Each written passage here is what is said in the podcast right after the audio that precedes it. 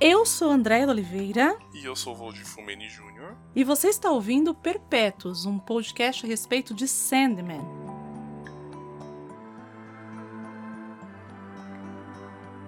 Se você caiu de paraquedas aqui, não está entendendo nada, volte uma casa. não é isso? Volte um episódio, pegue a sua carta de volte um episódio. O que, que a gente está fazendo por aqui? Um, a gente resolveu pegar a obra Sandman, né, do Neil Gaiman, né? E a cada episódio nós vamos falar sobre, comentar curiosidades, referências, dissertar sobre, né, um conjunto de arcos, né, dessa obra, né? É, nesse ponto é importante lembrar que esse, é, a gente está levando em consideração os arcos que foram feitos na primeira publicação em conjunto do Sandman, né? Primeiro, os primeiros encadenados do Sandman, que é da Conrad, né? Então, no primeiro episódio nós fomos até do 1 ao 8, né? E nesse episódio nós vamos do 9 ao 16. É isso. Então, o arco anterior era de Prelúdios e Noturnos, que vinha lá, né, do primeiro ao oitavo volume. E hoje a gente começa com o nono volume no arco A Casa de Bonecas. Temos que lembrar que Sandman.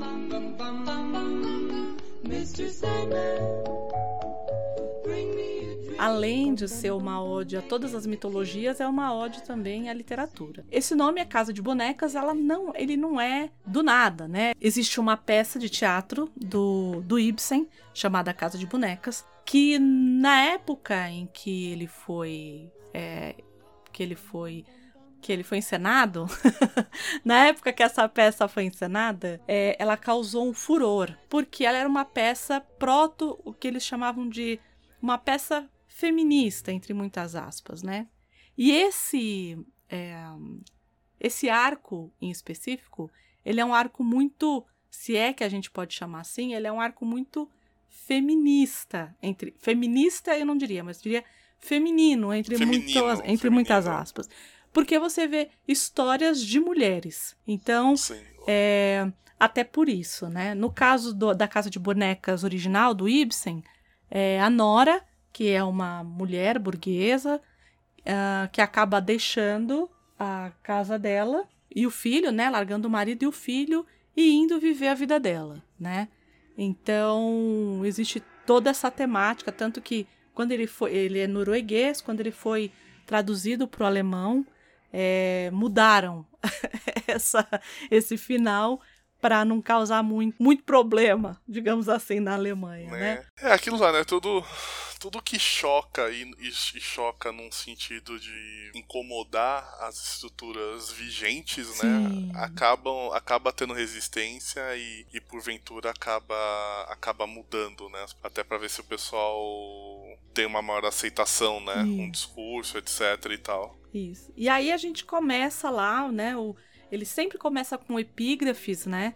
É, e aqui ele começa com duas que são muito curiosas. Que a primeira é do século II depois de Cristo, do Artemidoro de, de Daudes ou de Éfeso, tá? E depende de qual autor que né? você tá lendo. É, qual autor que você tá lendo, ele coloca um, né? Que ele fala a respeito do livro dos sonhos. Que ele diz assim: Sonhos e visões são incutidos nos homens proporcionalmente à sua superioridade e instrução. Às vezes é um nome bonito pra você falar que a pessoa é megalomaníaca, né? Mas tudo bem. né? Às vezes, né? E aí, depois, e é muito curioso, por que, que eu tô falando que é curiosa essas duas epígrafes? Porque a segunda é de uma tal de Rose Walker. Que ela diz assim: sonhos são esquisitos, idiotas e me apavoram. Só que data de abril de 1990. O primeiro volume de que se chama Contos na Areia, ele é de, 19 de setembro de 1989. Então o que, que ele tá querendo dizer com isso? Que essa pessoa possivelmente a gente vai ver mais pra frente, e vamos de Sim. fato, mas é, ele tá colocando uma citação de algo que ainda vai acontecer. Então, por isso que tem que sempre que ficar de olho nas entrelinhas quando o Neil Gaiman tá escrevendo, né? É, ele tá brincando, ele brinca contigo, né? Ele brinca com o leitor o tempo inteiro.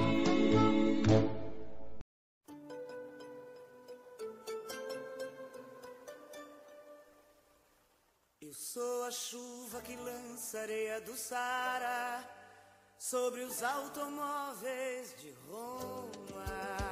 esse é o primeiro número desse arco, que é o número 9, que é o Contos na Areia. E aí ele vai falar a respeito dos tipos de conto, né? Então tem dois, tem dois homens, Uhum. né? Possivelmente em África ali. É, É um- o que a é uma região bem acha. desértica. Isso. Então tem um homem mais velho, um ancião, e um rapaz jovem que estão cumprindo uma espécie de rito de passagem, Sim, é né? uma- Então o menino é circuncisado. é menino- em teoria, ele tá atingindo a, a maioridade, e assim, a maioridade a gente entende o seguinte, não sabe a idade, porque isso também não, não importa. É, ele tá virando um homem, é basicamente isso, né? E, e o avô, ele vai. Ele vai meio que falando, olha, existem contos que, que são passados é, entre os homens, existem contos que só podem ser con- é, relatados pelas, de mulher para mulher, e assim vai. E eles vão caminhando assim por uma região desértica, como falou, teve a circuncisão, e você não sabe exatamente porque. É, é interessante, né? Assim, é, uma coisa importante relatar.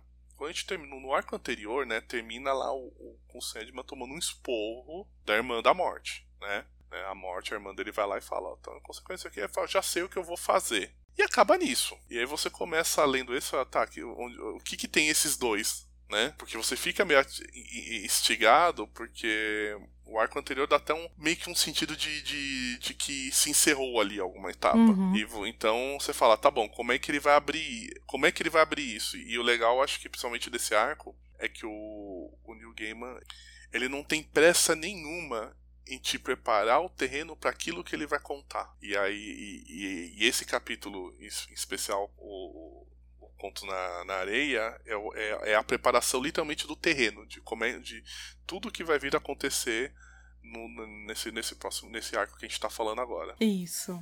E aí ele conta, é, na verdade, ele fala a respeito, né, dos contos, né, que Uhum. é contos de cautela que são para crianças, aí os tipos de contos, né, que são de lendas que são colocadas na aldeia ou na tribo ou enfim, é, naquele para aquele grupo de pessoas, né? E aí ele conta, ele fala que tem contos que são falados, que são narrados apenas uma vez na vida, que são esses contos de passagem, que é esse que ele vai narrar pro pro rapaz mais jovem. E aí ele fala assim, olha, procura um negócio aí na no deserto, quando você quando você olhar, você vai saber o que, que é e você me traz.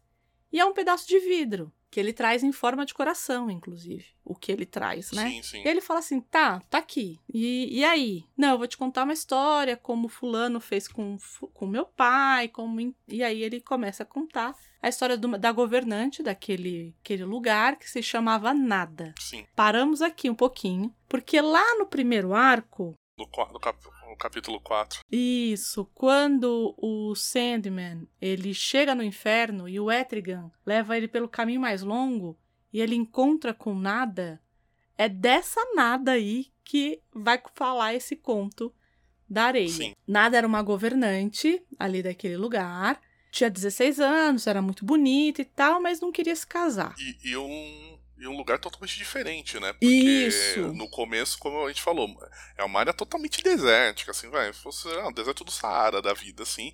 E quando mostra o a nada no, no, no palácio dela, etc. Tal, meu, uma cidade toda bem estruturada, próspera, Com verde, muito muito verde, né? verde. muita é. natureza. falam pra ela, ela é uma governante bonita e com pulso firme, blá blá blá.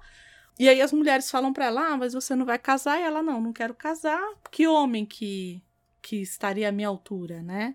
Uhum. Um determinado momento ela tá lá na, na torre dela, lá, enfim, e aí ela olha pra baixo e ela vê um forasteiro.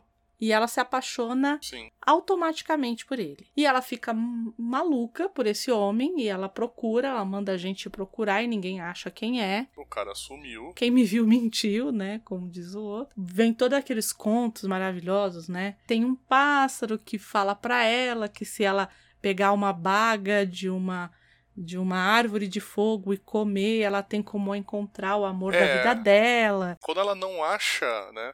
Quando ela não descobre que a- os serviçais, a equipe dela, a turma dela toda, ninguém acha ninguém, ela resolve a, a, ir a, a- pegar é, os animais. Né, do reino dela, pra Isso. ver se eles vão atrás, se eles acham, etc e tal. E aí o que, que acontece? Vários pássaros saem voando em busca do cara, todos retornam sem sucesso.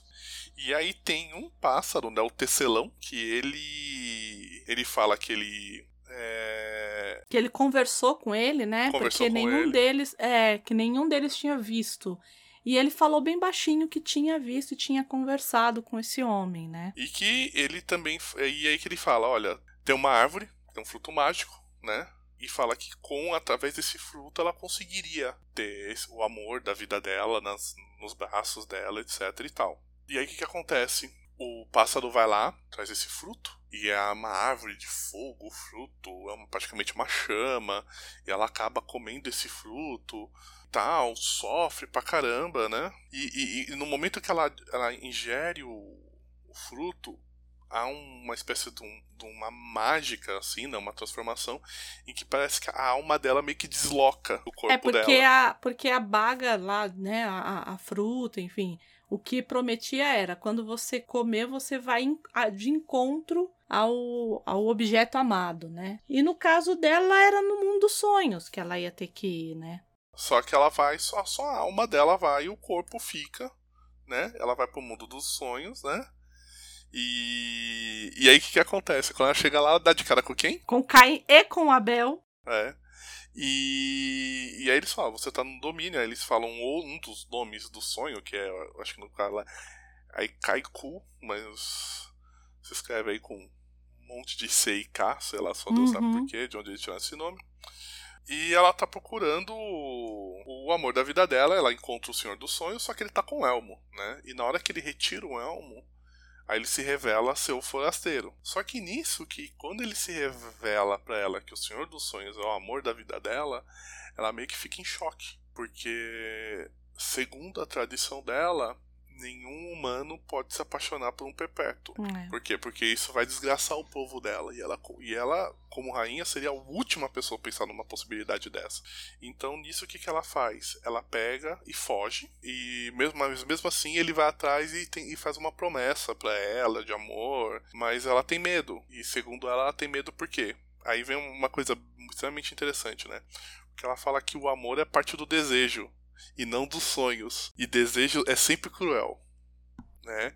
E aí já faz uma ligação com uma das irmãs, do, um dos irmãos, né? Porque é o desejo, ah, desejo, né? É, Isso é, irmão, eles irmão, de- né? irmão, irmã, né? O próprio Sandman chama de irmão, irmã, né? Com uma das irmãs dele, né? Tá o, o desejo, né?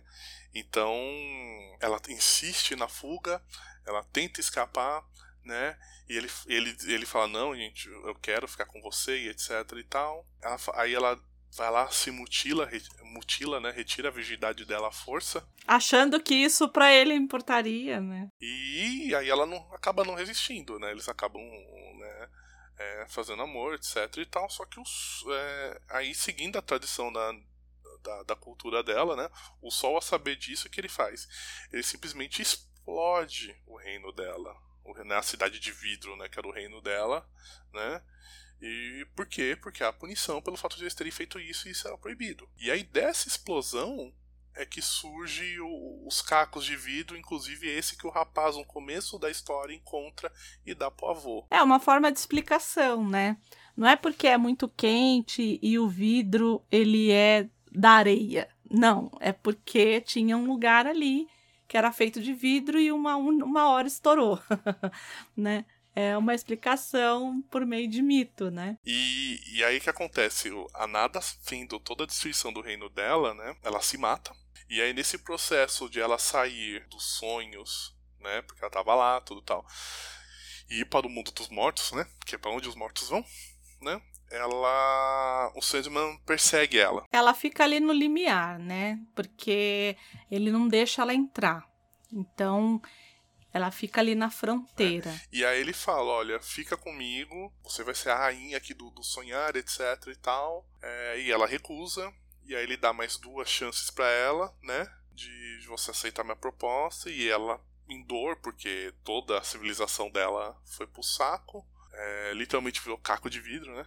Uhum, é. e, e aí ela recusa pela segunda vez. Só que encerra por aí. É. Na história dos homens, encerra por aí. É, na história dos homens, eles simplesmente eles não contam se ela aceita a terceira chance, na terceira, na terceira vez que ele pergunta, na terceira chance, ou se ela recusa. E, quem tá narrando essa história é o, é o avô pro, pro rapaz, né?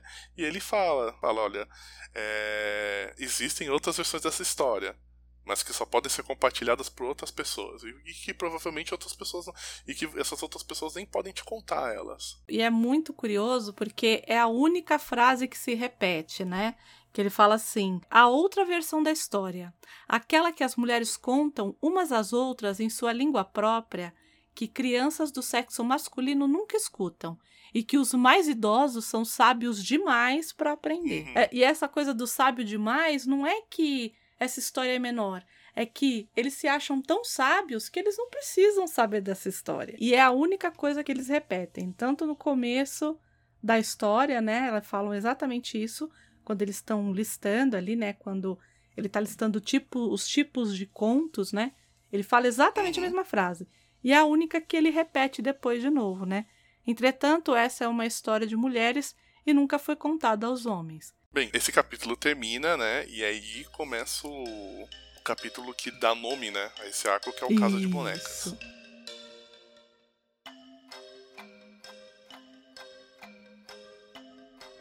E, e, eu acho que o mais legal disso tudo é que ele começa a apresentar os outros irmãos, né, os outros perpétuos, né, os irmãos do Sandman. Né? Então o capítulo já começa com o desejo. Que a gente teve uma, um vislumbre do sonhar, né? Então a gente viu que tem uma biblioteca, uhum. a gente viu que tem lá a mansão do Caim, a gente, então a gente viu algumas coisas. É, e aqui a gente vê um pouquinho dos domínios do desejo, que é o desejo, a forma dela em uma estátua gigantesca, né? Então, é, se sim, o sonhar é um lugar imenso com vales e cavernas e bibliotecas, o desejo é ela inteira numa, numa estátua e em que tem as veias e que você. Ele até coloca isso, né? Um lugar que você pode andar a vida inteira até morrer e você nunca vai repetir um mesmo caminho. E que Sim. desejo mora onde? Ele mora no coração, né? Ele vive no limiar, na verdade, né? Porque isso. é aquela coisa, né? É isso que é legal, que o desejo ele tá entre o, ele, ele, ele deixa bem claro, isso é o limiar, né? Porque é o limite, né? Entre realmente o que, que é desejo, o que, que é sonho, o que, que é loucura. Todo mundo que já quis muito uma coisa, que já desejou muito alguma coisa ou alguém, sabe exatamente o que, que é esse limite.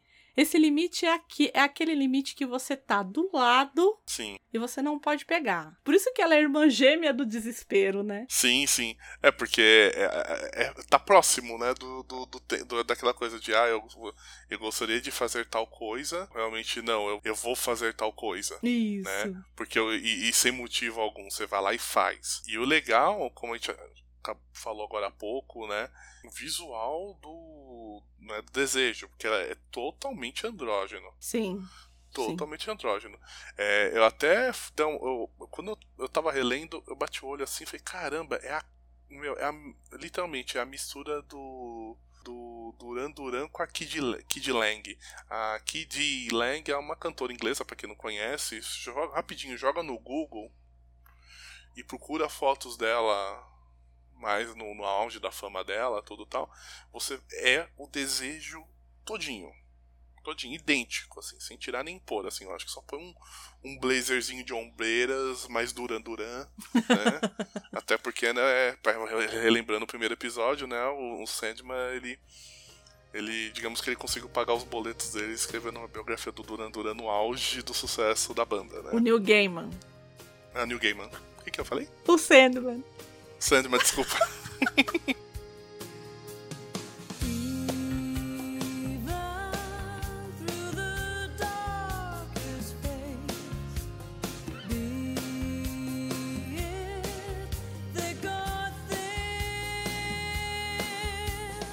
E aí, voltando à história, né? Ela tem tipo uma galeria. Isso eu achei mais legal, porque não tinham mostrado ainda a galeria, né? E todos eles Sim. têm essa mesma galeria com todos os símbolos, né? Dos irmãos. Isso, cada, cada irmã assim, um símbolo, né? E ela entra em contato com o desespero, né? Como a Andrea falou, né? A irmã gêmea dela, né? Tal. E elas comentam sobre despertar de um, de um vórtice onírico, que é, que é uma mulher, né? Fala, olha, estão discutindo sobre isso, etc. Tal. Só que até então você não sabe o que, que é esse vórtice, que é mulher. Eles só, eles só falam isso, ó, despertou é mesmo, é, é beleza. E corta, né? Ela fala um pouco da, da história de nada, né? Então a gente, a gente presume que aquilo foi obra de desejo. Toda a história do Sandman com, é, com nada foi, um, foi obra dela, né? É, Aham. as duas são mais jovens, que ele, ele fala dos três mais velhos, e que eu acho que é a Morte, Destino e o Sandman, né? Que são os três mais Uhum. velhos. Sim. Tanto que eles falam assim: olha, os três mais velhos é, não participam dos nossos jogos, né? A, a Uhum. Desespero fala. E então as duas irmãs terminam esse diálogo, né? E aí, do nada, corta pra duas pessoas dentro do avião. Sim. Né? É, duas mulheres, é uma mais nova, uma jovem e uma senhora. E a mais nova é a, Ro- a Rose Walker. E aí, voltando lá pra citação no começo do arco. Então a gente já sabe que vai ser essa daí que vai ter um, um problema aí é, com, com é, sonhos, não é mesmo? Isso. E elas estão viajando dos Estados Unidos pra Inglaterra, né? Porque elas estão aparentemente indo pra uma encontro de uma senhora que tá vivendo numa casa de, de repouso. Isso. E aí o que, que acontece? Lá, chega lá, elas encontram essa senhora, que o nome dela é Unity Kincaid, e aí para tudo. Para tudo, Né? para tudo. É. Mais uma vez, se você tá ouvindo isso, se você não ouviu o primeiro episódio, ou se você não leu Sandman, Você é doido. vai, é, vai começar a ficar um pouquinho complicado, mas você não vai ficar perdido, porque a gente é muito legal e não vai deixar você na mão. Não. Unity Kincaid, ela é hum, lá no primeiro arco, no primeiro volume do arco passado, inclusive. Né? Não é só no primeiro arco, na- no primeiro, na- no número um do Prelúdios e Uhum. Noturnos. Ela aparece dormindo e diz que ela estava sonhando. E aí eu vou ler aqui para eu não cometer nenhum problema. É, com um homem alto e moreno, os olhos queimavam como estrelas gêmeas. Essa mulher é aquela que teve uma filha e que Sim. ninguém sabe o que aconteceu com essa filha. O que me parece, né, e aí é o que ela vai dizer aí, é que essa filha ela foi dada para adoção e essa menina pequena acabou indo para os Estados Unidos. E agora ela tá voltando, só que ela não sabe de nada, nem ela nem a filha, que é a Rose. Então a Miranda é a menina que acabou sendo Adotada. adotada. Isso, e ela teve uma filha chamada Rose Walker. E aí tem toda essa situação do. que elas chegam lá, a senhora recebe elas e ela começa a contar e tal, não sei o que. E ela fala, eu sou tua mãe. Ela fala, não, você não é minha mãe. E ela conta toda essa história que a André acabou de falar, né? E as duas ficam em choque, né? Porque elas. Como assim, né? Do nada eu saio e descubro que. é, eu tenho uma avó agora e ela é inglesa e etc e tal né? E a, e a Rose ela tem uma preocupação que a gente vai só, só mencionando, daqui a pouco a gente vai entrar nele, que ele é um personagem, é uma personagem importante, que é o irmão dela, o Jed. E esse irmão, você não entende por que, que não tá com elas, por enquanto. Assim, você não sabe exatamente por que, que não está com elas, né? Mas não tá. Isso. E nisso, como fala, e nisso a, a- vão pra um hotel, né? A Rose dorme, tudo tal, e ela começa a sonhar com o Sandman. E ela não entende muito bem o porquê. Aquela coisa, a gente, se a gente tem dificuldade de sonhar, é, de entender nossos sonhos, imagina alguém que sonha com o Sandman. Não vai ser uma coisa tão simples assim de, de, de Hum. bate-pronto. Não. Nesse momento, quando ela tá ali, né, na, na, na Terra dos Sonhos ali, e tá o Lucien fazendo o inventário do sonhar, né? Então ele tá lá contabilizando todas as coisas que existem dentro do sonhar. E aí eles perceberam, ele percebeu que tem 11.062 itens, né? E pessoas e seres e tudo mais, mas que estão faltando três. E são três coisas muito importantes. É, são quatro, na verdade, né? É que o Bruto e o, e o Glob ficam normalmente juntos, né? É, então. Então, é. ele diz assim. Mas são os quatro arcanos, né? São três arcanos do, do, do, do mundo dos Isso, sonhos. isso. E aí ele fala assim: bom, o Bruto e o Glob, né, que são pesadelos, e que são personagens criados pelo Jack Kirby, que o Neil Gaiman resgatou Eu não sabia, não conhecia esses, esses personagens. Também não sabia que era dele, não. Aí o Coríntio, que é o pesadelo, que, que é assustador.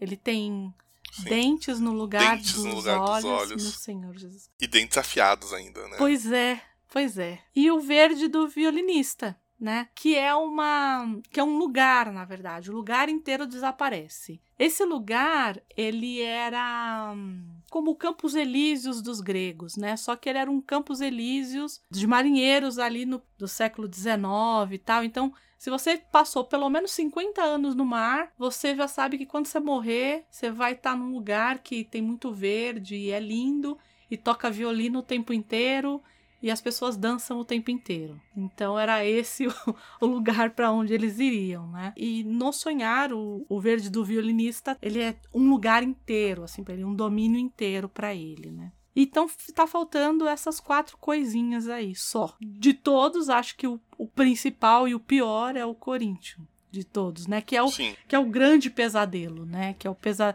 que é o pesadelo dos pesadelos, na verdade. Né? E, e aí você acaba descobrindo que, fazendo até uma ligação com o final do primeiro arco, né? Que é esse o, o grande objetivo do, do Sandman nesse, nesse momento, Uhum, né? Que é o quê? Botar ordem na casa. exato. né? Ele ficou muito tempo fora do mundo dos sonhos, e nisso o mundo dos sonhos foi pras cucuias, tá uma zona, né? Né? E tal. Então.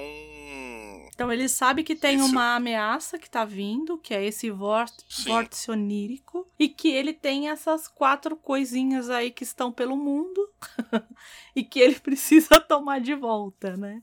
Ou dar um jeito de se livrar disso daí, né? Ver o que, que tá Sim. acontecendo. Bom, e, e aí a Rose é, vê, né? Ela realmente, ela quando a mulher fala, né, a Unity fala pra, pra Miranda que ela é mãe dela, ela fala assim: parece loucura, mas eu sinto que é verdade, né? Então ela meio que, ok, entendi que agora eu tenho uma avó que é super rica, Uhum. mas vive numa casa de repouso, porque ela viveu lá a vida inteira, porque ela dormiu a vida inteira, né? E depois, só de- muito depois, ela veio despertar. Ela só despertou basicamente quando o Sandman tomou de volta o domínio do sonho. Isso. E aí ela volta pra Nova York pra procurar o Jed, que é o irmão dela, né? Então, Uhum. o que a gente acaba meio que descobrindo é que o Jed era, ele tinha ficado com o pai dela, aí o pai faleceu de um acidente de automóvel, e aí ele ficou com o avô, aí o avô faleceu, e aí esse menino foi é, dado Os primos. e eles Que receberam só tomam conta dele por causa da pensão, Por causa né? da que o menino pensão. tem direito. Exato, exato. Que o menino tem lá, acho que 800 dólares, 600 dólares, sei lá, por mês, para que a criança fique lá com ele, né?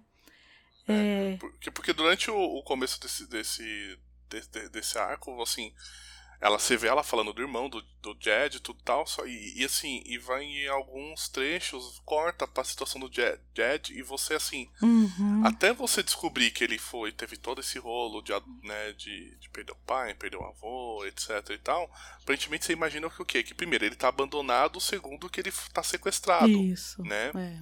E que em paralelo também você começa a ver o quê?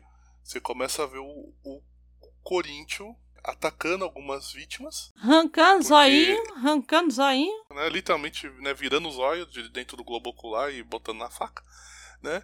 E e porque ele é um serial killer, ele tá na Terra. É, há 40 anos. E aí quando ela começa a falar, voltando ao Jared, começa a falar desse radioadoção, e você entende que na verdade ele tá sendo aprisionado e maltratado por esses primos, né? Porque é por causa, como eu falei, por causa da questão da pensão. Uhum, é. Bom, ela volta para os Estados Unidos e ela acaba é, alugando um quarto numa, numa casa de gente maluca, né?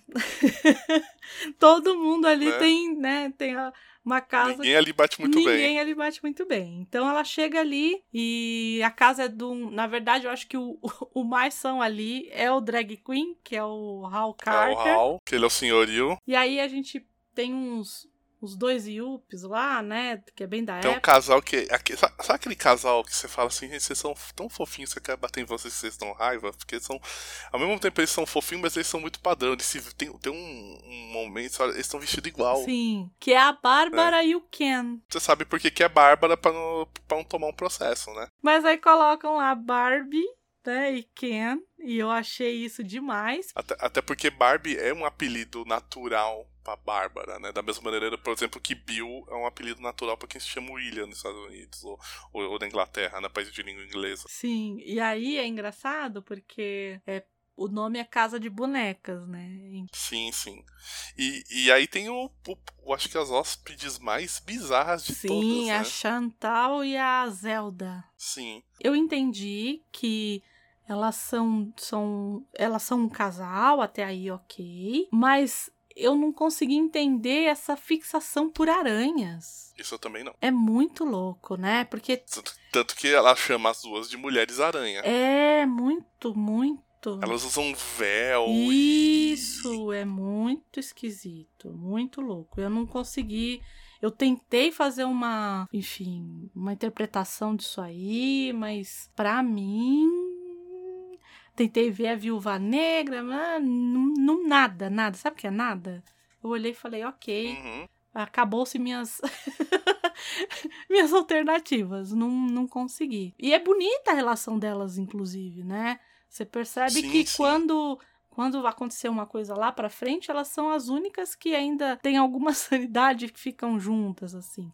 Então, mas eu, eu não entendi o lance das aranhas. Não, não entendi mesmo. Se alguém souber, tá? Avisa, fala pra É, gente fica grave. porque não, não... Ah, mas não me venha com as bobagens, hein, gente? Pelo amor de É, Pelo amor de Deus, não me vê a casa bobagem, não. não, me- não me vem com, não me vem com os, os Raul Seixas que das É, aranhas, não, não me não venha com isso. Porque deve ter alguma coisa ali que a gente não pegou no nível mais profundo, não. Bom, aí tem o, o Gilbert, né? Que é o cara que mora no- na parte de cima e que quase ninguém vê, enfim. Inclusive, ela não conhece ele, né? Ela não é apresentada a ele logo de cara. E o Matthew, que é o melhor nome pra corvo, né? Tudo bem que ele não era um corvo. Então o Matthew, ele, ele foi um, um agente especial lá da, É, do monstro do pântano e tal. E o Sandman foi lá e ressuscitou. E ele virou os olhos dele no, no mundo terreno, né? No mundo que não é o mundo do sonhar, digamos assim. Mas é, é a mesma coisa de ter um, um gárgula chamado Gregório, né? Ter um, sim, né? ter um, um corvo chamado Matthew é, é, é demais, né? Tipo o povo que pega um, um pincher e põe o nome de Thor. Vamos lá. E aí, quando a gente encontra o Jed, que ele tá lá no, no porão e tudo mais, a gente percebe que ele tem sonhos muito recorrentes com Sim. um cara que é chamado de Sandman, que é um herói e tudo mais, e que tem uma moça que tá do lado dele também, que é a Lita, que chamam de Lita, isso. e que tem dois dois bichinhos não muito fofos, que são É. o, o Glob e o Bruto, que são esses dois seres que acabaram fugindo lá do sonhar. Mas até então a gente não sabe disso, né? Yeah. E esse Sandman, né? Que você fala assim, tá, pera, como assim outro Sandman, né? Porque ele assim, você tá lá, tá tendo. Ele, o menino tá sonhando que tem. Que, que ele ajuda de alguma maneira a salvar, etc. Né? Um, um mundo imaginário lá tal. Tudo você fala assim, mas como assim Sandman? E você percebe que ele é aquele super-herói totalmente superlativo, assim, Uhum. sabe? É um. É o super-herói na. Aquela coisa, você chegar pra uma pessoa e falar assim, ah, me descreve um super-herói, né? Ah, é um cara forte, ele voa, ele usa capa, ele tem o. ele tem o rosto, ele esconde o rosto. É isso. Enfim, e aí vai começar a maluquice das terras da DC, tá? Desculpa aí. a gente vai tentar fazer o que pode. Mas tem coisas que só se você acompanha quadrinho durante muitos anos é que você vai pegar. Não tem muito jeito. No nosso caso do, do Sandman, do novo Sandman, na verdade, o nome dele é Hector Hall. É o filho da Shayera Hall e do Carter Hall, que é- são quem mesmo? Mulher Gavião e Gavião Gavião. Negro. Gavião Negro. Isso. Lá na Era de Prata. Tudo isso daqui é da Terra Prata, 2. nossa. É, Terra 2. Por que, que eu tô falando isso? Porque a nossa amiga Lita, que é a mulher do Hector Hall, que é a Lita Hall, O nome dela Uhum. é Hipólita Hipólita. Trevor Hall. Hum, Trevor, já ouvi esse nome em algum lugar. Sim, porque ela é uma ela é a Fúria. Ela é a filha da Mulher Maravilha, com o Steve Sim, Trevor, Trevor. lá da Terra 2, lá da Era de Prata. Tudo bem? Ah, mas isso tá Beleza, valendo gente? hoje? Depende. Depende. Depende. Falar melhor, descrever. Depende. tudo depende do autor, né? Tudo depende É. do roteirista. Então, assim, o que a gente tem pra entregar pra vocês é que o Hector, nosso amigo Hector, que está aí fazendo as vezes de Sandman nos sonhos desse menino, pobre coitado que está lá trancado no porão, é que ele era sim o filho do do Gavião Negro, Gavião isso, Negro. Do Gavião Negro e da Mulher Gavião. É, e que ele já tinha falecido porque um espírito tomou conta do corpo dele e ele morreu. E aí eles, nesse momento, eles se utilizaram desse sopro desse cara para mantê-lo, entre muitas aspas, vivo, né, nos Uhum. sonhos desse desse menino e a esposa junto e grávida ainda, né? Grávida, né? A Lita está grávida. Só um, mais um parêntese, né? Assim, se você tiver realmente extremamente empolgado pra entender essa questão de Terra 2, Terra número sei lá qual, Terra X, né? Terra X não pode falar porque isso aí é Marvel X-Men. Mas É, É. Terra números qualquer, sei lá o que, existe um cardenado, ele é recente até, eu acho que ele tem uns dois anos. Cardenado da É do Grant Morrison. isso, encadenado da Panini do Grande Mar... Falando sobre o multiverso, essa, essa questão do multiverso, verso- chama multiverso, aliás, da DC. Eu tenho ele aqui. Isso. Ele vem com um mapa. Ele vem com um mapa, esse encadenado. Ele é lindo, Lindo. ele é lindo. Mas assim, gente, leia quando você tiver de cabeça leve, uma cabeça muito pesada, com sono. Porque senão você vai pirar. Vai derreter o cérebro. Ah, maluquice. Sabe, vai derreter o cérebro. maluquice. Então, assim, é, eu mesmo pra ler, eu levei um tempinho, porque mesmo com mapa, mesmo com nota de rodapé, assim, sabe, encadenado da Panini tá até bacana, etc. Tal, porque eles pegaram e juntaram todo esse, né? Essas informações, assim, esse, essa relação. Tudo culpa do Flash. É, tudo com o Flash cagou tudo. Tadinho. né? E aí aparece o herói de tudo quanto é terra, etc. Tal. Então, assim, e até. E, e a DC usou muito isso, né? né tal. Basta ver que Uhum. infinitas terras, basta ver o arco aí da série, das séries do CW, etc. Tal. Tu- meu, tudo tá ali, tudo vem de lá. Então, se você tiver um pouquinho mais de dedicação, procura aí, dá uma lida. Tal, não vai, te, vai, vai impactar em nada aqui no, no que você tá ouvindo da gente. É, não vai. Eles é que na verdade é, é que assim, eu, o que eu o que eu acredito que o, o Neil Gaiman faça vez por outra é trazer essas personagens igual ele fez com a Liga da Justiça lá no primeiro, o que ele tá fazendo aqui é para capturar esses leitores que são leitores de, de, de heróis, para capturar esses caras, fala assim, olha só, ele fez um ele fez um quentinho aqui no meu coração e tal. Ele trouxe esses caras. Mas quem não souber, assim, passa batido e tá tudo bem. Eu sei que o cara é um maluco que já tava morto, que a mulher tava grávida e tava presa numa, numa casa de boneca, de fato, né? Porque ela tava ali presa. E, e é isso. Não, você não precisa saber muito mais que isso. Essas informações que a gente tá dando aqui é só pra, pra quando você for falar de Sandman, você jogar isso daí, essa carta aí. Você É. sabia que o Hector lá era o filho da Mulher Gavião? A sacred wine, a mystery gaping inside.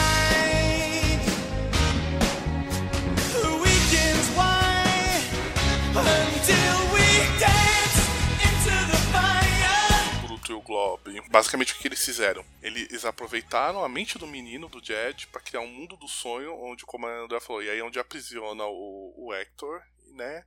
E a, e a Lita. E nisso, por causa dessa atividade, porque o Sandman tá com uma certa dificuldade de encontrar os, os, os arcanos, né? Mas por causa dessa atividade eles dão um vacilo e o Sandman consegue achar a localização deles e vai atrás deles, né? Em paralelo, a Rose, ela tinha contratado um ela realmente tinha contratado os detetives, né, pra saber o paradeiro do irmão, por isso que ela se hospedou na Flórida, né? Ela pega e vai atrás de uma pista e, e nisso ela é atacada por um grupo de bandidos, bandido normal. E quando ela realmente tá pra ser atacada, o Gilbert, né, o vizinho dela, né, de quarto, né, vai lá e dá uma surra nos caras e defende ela, fala, olha, é perigoso, tudo tal, vou te ajudar a achar teu irmão, você não andar por aí sozinha, né? Ele se apresenta para ela, tudo tal, né? E você não vai andar por aí sozinha, eu vou contigo. Ela, tudo bem, né? Enquanto isso, nosso amigo Corinthians tá tocando isso, terror. nos olhos do povo, né? E, né? e, rindo, e rindo, da, rindo da cara com os dentes, os de cima e os de baixo, né? Porque tem, é pra falar que tem três bocas. Gente, é muito assustador, é muito assustador. A primeira vez que eu, eu sou muito cagona, né? primeira, a primeira vez que eu vi, foi muito chocante para mim. E a, ali eu falei, ok, é assustador demais até para mim.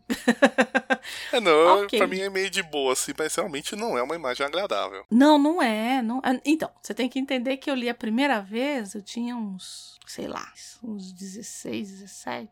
Mas eu era bem jovenzita quando eu li. Então, é, e aquilo era, para mim, era super chocante num quadrinho. Você tá acostumado a ver o, o, Batman e o Superman, o máximo, o máximo de deformação é o Coringa. Então, Sim. você olha um negócio daquele, você, você fica meio chocado. Você fica assim, meu Deus.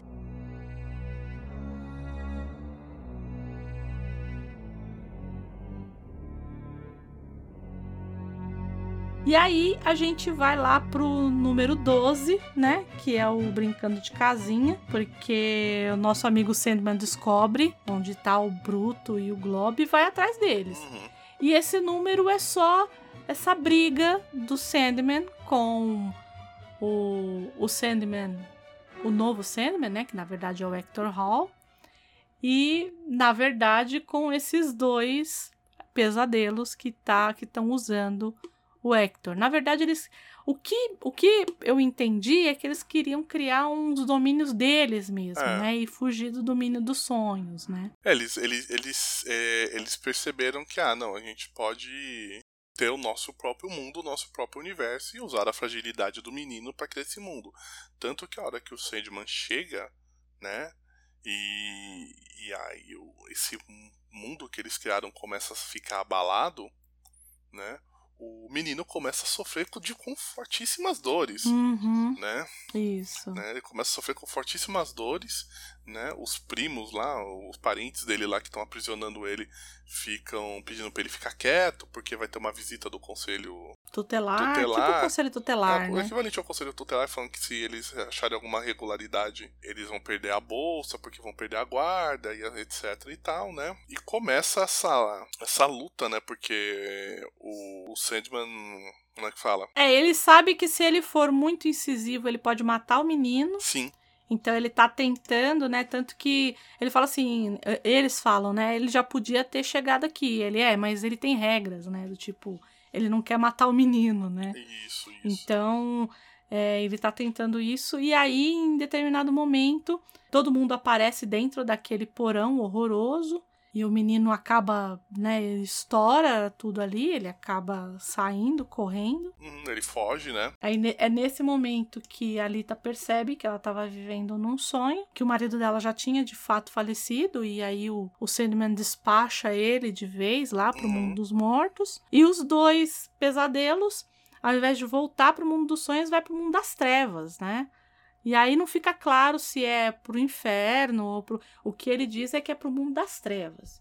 E aí ele deixa a Lita lá, grávida. Abandonada, sem rumo. E ainda vira pra ela e fala assim: então, esse filho que você tá aí, eu ainda vou vir buscar, porque ele foi feito nos meus domínios. E uma, uma hora você, você vai me. Você vai me é, a gente vai se rever uma hora eu vou vir Isso. pegar esse menino. Vai ficar assim, né? Uhum. Para aí. É, não, é, ainda tem um pequeno desfecho nisso, né? Que é o seguinte, é, é a hora que a, a Rose lá continua a busca pelo irmão, ela não sabe nada disso que tá acontecendo com ele, etc e tal. Ah, sim, é verdade. E ela vai ela tá a caminho de um ela resolve acaba ficando hospedada num hotel.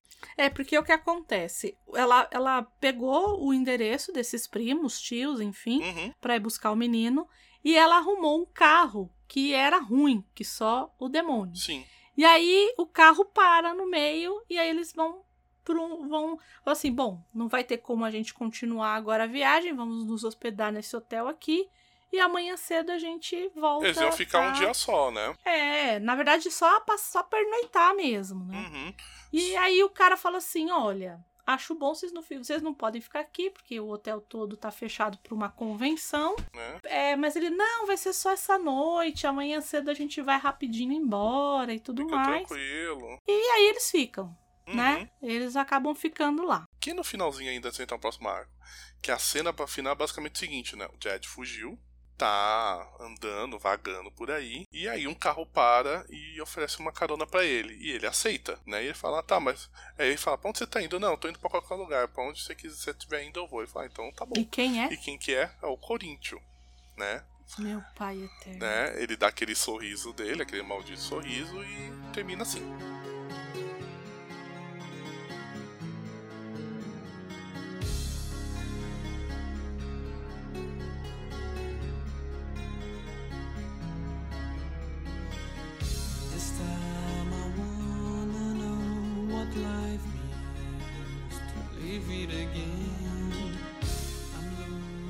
Aí começa o, segui- o, o, o- outro capítulo, né? Que é o Homem de Boa Fortuna. Que não tem nada a ver com esse daqui. Uhum. A, a gente tá achando, tá, e agora o que, que vai acontecer e tal. E aí ele quebra nesse meio aí e joga a gente num, num capítulo que é um dos mais deliciosos desse arco. Ele traz a história da Inglaterra contada pela visão de um ser comum. Então, o que que, o que, que acontece? Em determinado momento tá a morte e o Sandman. E aí a gente define que é ali sé- século, é, século XIV. Depois eu vou Isso. dizer porquê, né? Mas é século XIV ali. Então eles estão ali numa taberna. E aí ela pega e fala assim pra ele, né? Ele, ele vira e fala: Por que que a gente tá aqui, né?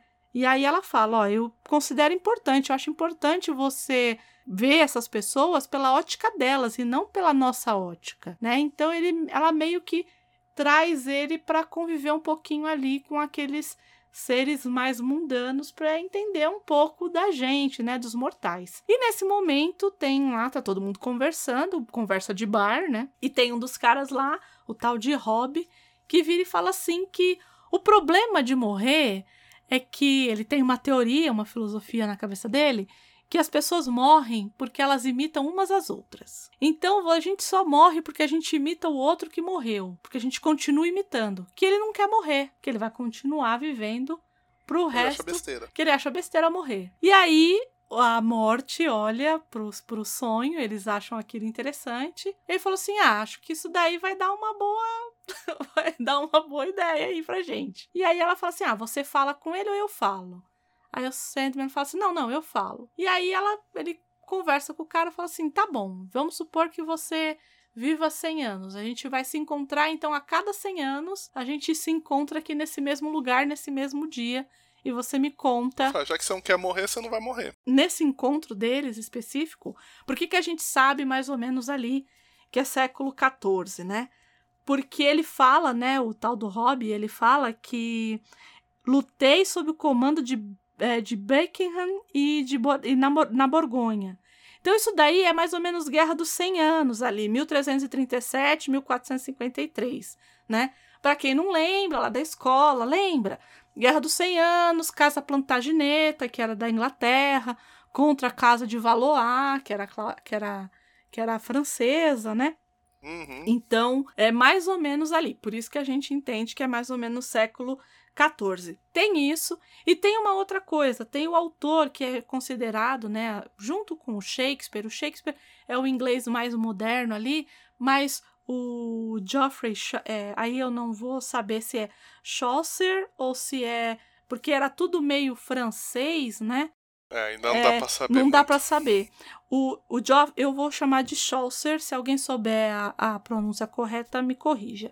Então é o Geoffrey Chaucer, que é o pai da literatura inglesa, é considerado o pai da literatura inglesa, que fez aqueles os contos da cantuária, né?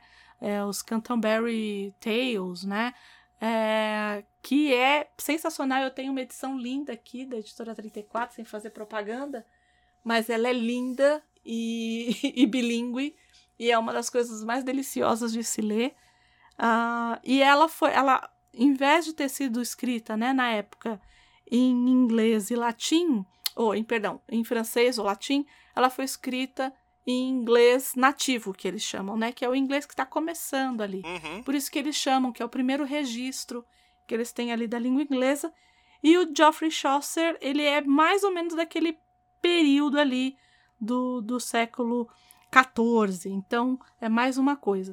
E nessa época, fazia sucesso um cara que também era inglês, mas que ele é, escrevia em francês né? E, e ele escreveu um poema satírico chamado Pierre Ploumon, que um, fazia referência ao Robin Hood, né? E aí é muito curioso, porque o livro do Robin Hood, ou Robin Hood, né? Ele ele é um inglês, né? Ele tem toda tem toda essa pecha Sim. de inglês, mas é uma criação do, assim, a gente lê com Alexandre Dumas, é, que é o mesmo do Conde de Monte Cristo. Que é nesse período é, não tinham estados nacionais, né? Então não existia uma Inglaterra, não existia uma França. Era tudo não existia meio... uma nação, é, conceito de nação. Não tinha, então era tudo meio as coisas, por exemplo, muita coisa portuguesa, muita coisa francesa, né? Principalmente quando a gente vai lá estudar, lá no, na literatura portuguesa, né? Que tem lá os, as cantigas de amor, de amigo, tudo isso é cantiga de gesta que vem lá da França pra gente. Então, é tudo meio misturado ali, né? Não tem ainda um, uma essa coisa, como você disse, essas coisas da nação, né? É, ah, e aí ele fala, né? Ele ainda brinca, fala assim: "Ah, mas todo mundo morre, menos o judeu errante". Ele também faz uma referência que também é uma referência, na verdade, uma referência cristã a um judeu que nunca morre porque ele, quando teve a paixão de Cristo, né, quando Cristo estava lá carregando a cruz e tudo mais, ele maltratou, né, falou, é, foi hostil com ele tanto com palavras quanto com atos e tal. E aí Jesus foi lá e o amaldiçoou a andar pela terra é, até o retorno dele, que é a época do juízo final. Então esse é o. Então fala assim: ah, todo mundo morre, menos o judeu errante. Menos o judeu errante. É. então tinha essa história. E aí tá. Então eles marcam lá que no que daqui 100 anos ele volta. Então, se a gente está no século XIV, a gente vai para o século XV. E eles se encontram sempre no mesmo lugar, né? No mesmo lugar, é. E aí, de novo, é uma ode à, à história inglesa, né? Porque você falou lá da Guerra dos 100 Anos, Aí agora você puxa a Guerra das Rosas, né? Entre. Tanto que o próprio Rob lá fala, né?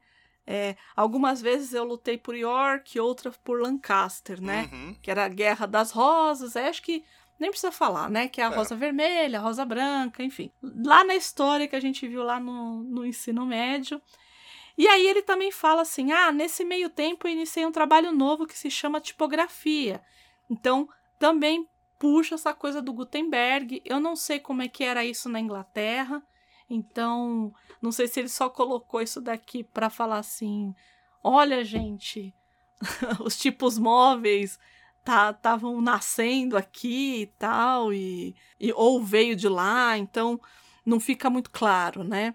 Mas é, ele também joga os tipos móveis aqui uhum. pra gente ter uma ideia do que é. 100 anos. É, e só, só, só interessante assim, é, a, a Andrea tá, você que tá ouvindo, a Andrea tá relatando as passagens aí, né? E assim, a, a ideia dessa conversa é literalmente assim, não tem nenhum. Na, como, como a morte falou para ele assim, preste atenção no que eles falam, no que eles vivem, como eles se comportam, como eles reagem. Então, literalmente, essas conversas para o Sandman, elas podem até parecerem até mundanas, sabe, bobas, tal, mas a ideia é essa mesmo, é ter a realidade do, dos humanos, né, do, ao longo do, do tempo, né, e principalmente como este cara ele tá vivendo aí por ele realmente ele ignorou a morte, o Sandman ajudou ele nisso, né? Na verdade, a morte que ignorou ele. É, a né? morte que ignorou. É, isso, a morte tava atrás dele e falou, não, deixa comigo. Ela falou, ah, então tá bom, então dane-se, sabe? Caguei pra ele, ele vai ficar aí, né? Etc e tal. E aí fica nisso, né? Então ele vira literalmente uma testemunha da história, né? É, uma testemunha ocular mesmo, né? Da história. E aí tem a passagem mais legal de todas, que é quando ele. que é no século XVI, Sim. que eles encontram o Kit. Na verdade, o Kit é o Christopher Malloy. Ai, gente, Kit foi demais, né? É, o Christopher Malloy, Ma- é, Marloy, ele é. hum, ele foi, na verdade, um dos. Entre muitas aspas, oponentes do Shakespeare. Porque Rival, né? Hum, Rival. É, ele morreu muito jovem, né? Então não dá pra saber se ele de fato ia superar o Shakespeare, né? Então existe duas tragédias que são muito, hoje até hoje são encenadas, que é a tragédia do Dr. Fausto, né? Apesar que eu acho que o Dr. Fausto depois o Goethe reescreveu e eu acho que acabou suplantando essa que é inglesa. O Goethe era é alemão, né? Então acho que acabou suplantando. Mas ainda tem uma outra que chama o Judeu de Malta, que é, até hoje ainda é bastante encenada. Ele tem outras, mas essas são as mais as mais famosas assim. Então, enquanto ele estava escrevendo, é, não tinha para ninguém, né? Então, ele foi quase o Shakespeare, na verdade. E aí ele morreu muito jovem, morreu numa taberna. E a partir daí, e aí como existem várias histórias a respeito de Shakespeare que ninguém sabe se Shakespeare existiu mesmo ou se ele não existiu. Tem muitas lendas ao redor dessa figura. Ninguém, tem gente que fala que não, que que o Christopher era um era um heterônimo do, do Shakespeare, era um pseudônimo, era então tem coisas Nunca é muito tão claro, nebulosas. né? Não, nunca é tão claro. Mas a, a, é, é um meio que um consenso que os dois eram, entre muitas aspas aí, tá? Porque não tinha essa coisa do rival, mas que eles eram rivais nesse sentido, né? Mas que quando o Shakespeare começa a escrever, ele, o, o, o Christopher, ele já era o cara, né? Uhum. Ele era, ele, na verdade, o, o Shakespeare era ator do, dele, né? Então, para ver como que as coisas elas se encaminham. E aí diz que a peça de Shakespeare é muito ruim, né? Que Shakespeare não sabe escrever. Né? Tem E todo. ele tá lá, E, e eles estão lá, né? Conversando, tá? Ele e o Christopher conversando e tal. e, gente, e e- e fala- só, só uma curiosidade, né?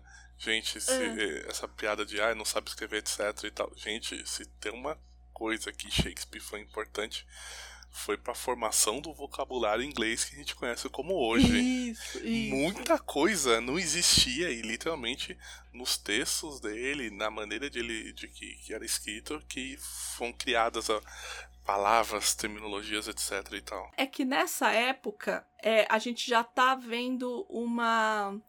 é, isso em história, né? A gente já tá vendo o desenho das, é, das unidades nacionais, né? Desse modelo de, entre muitas aspas, nação. É nesse período que a gente já começa a ver desenhado. Na verdade, a gente tem aí é, a Elizabeth, a Elizabeth I já, né? Que é o teatro elisabetano muito Uhum. forte, então absolutismo forte ali, né? É, então, nesse período, todas as, as, é, as línguas, né? Elas acabaram é, tomando para si isso, né? Então, a gente tem o Camões em português, que, que acaba também mais ou menos nesse período, o Cervantes é, para a língua hispânica, né? É, o Dante para italiano. Sim. Então, é mais ou menos ali naquele.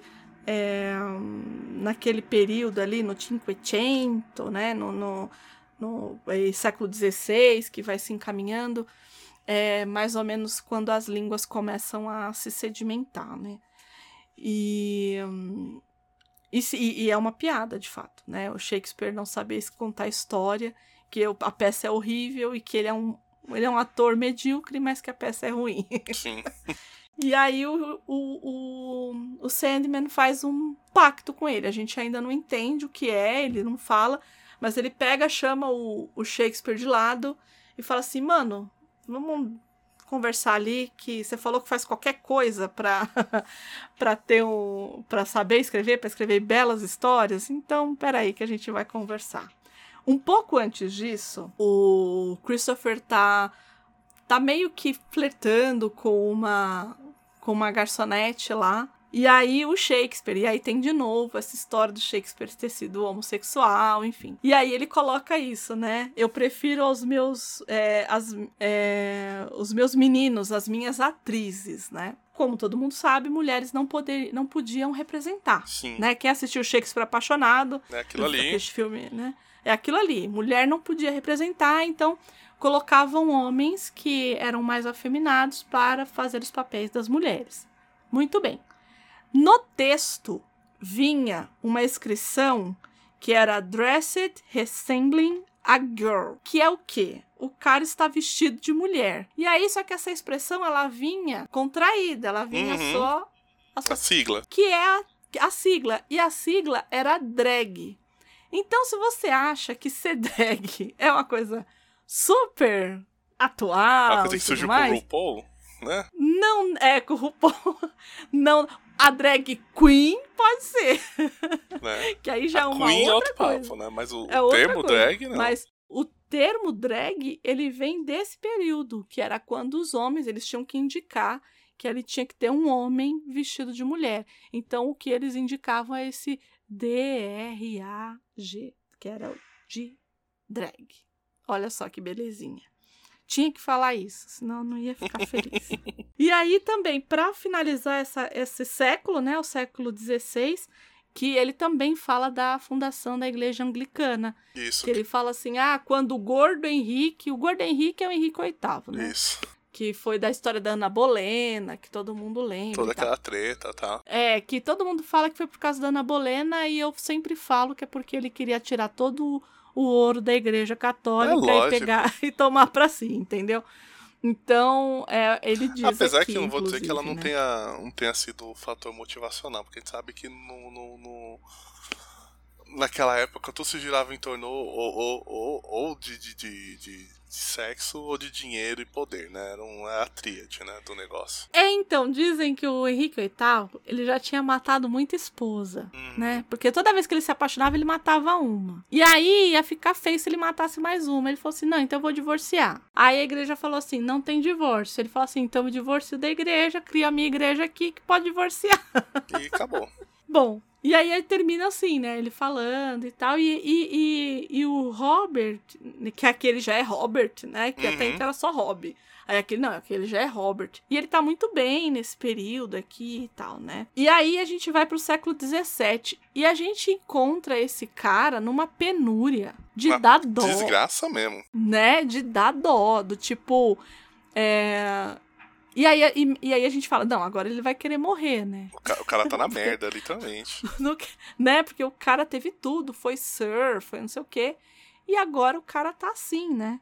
E aí ele fala, né? Por que, que ele tá desse jeito? Porque ele lutou pelo rei na guerra do parlamento. Essa guerra do parlamento é a guerra que, de fato, tira o poder absoluto da monarquia inglesa Acaba com o absolutismo inglês, né?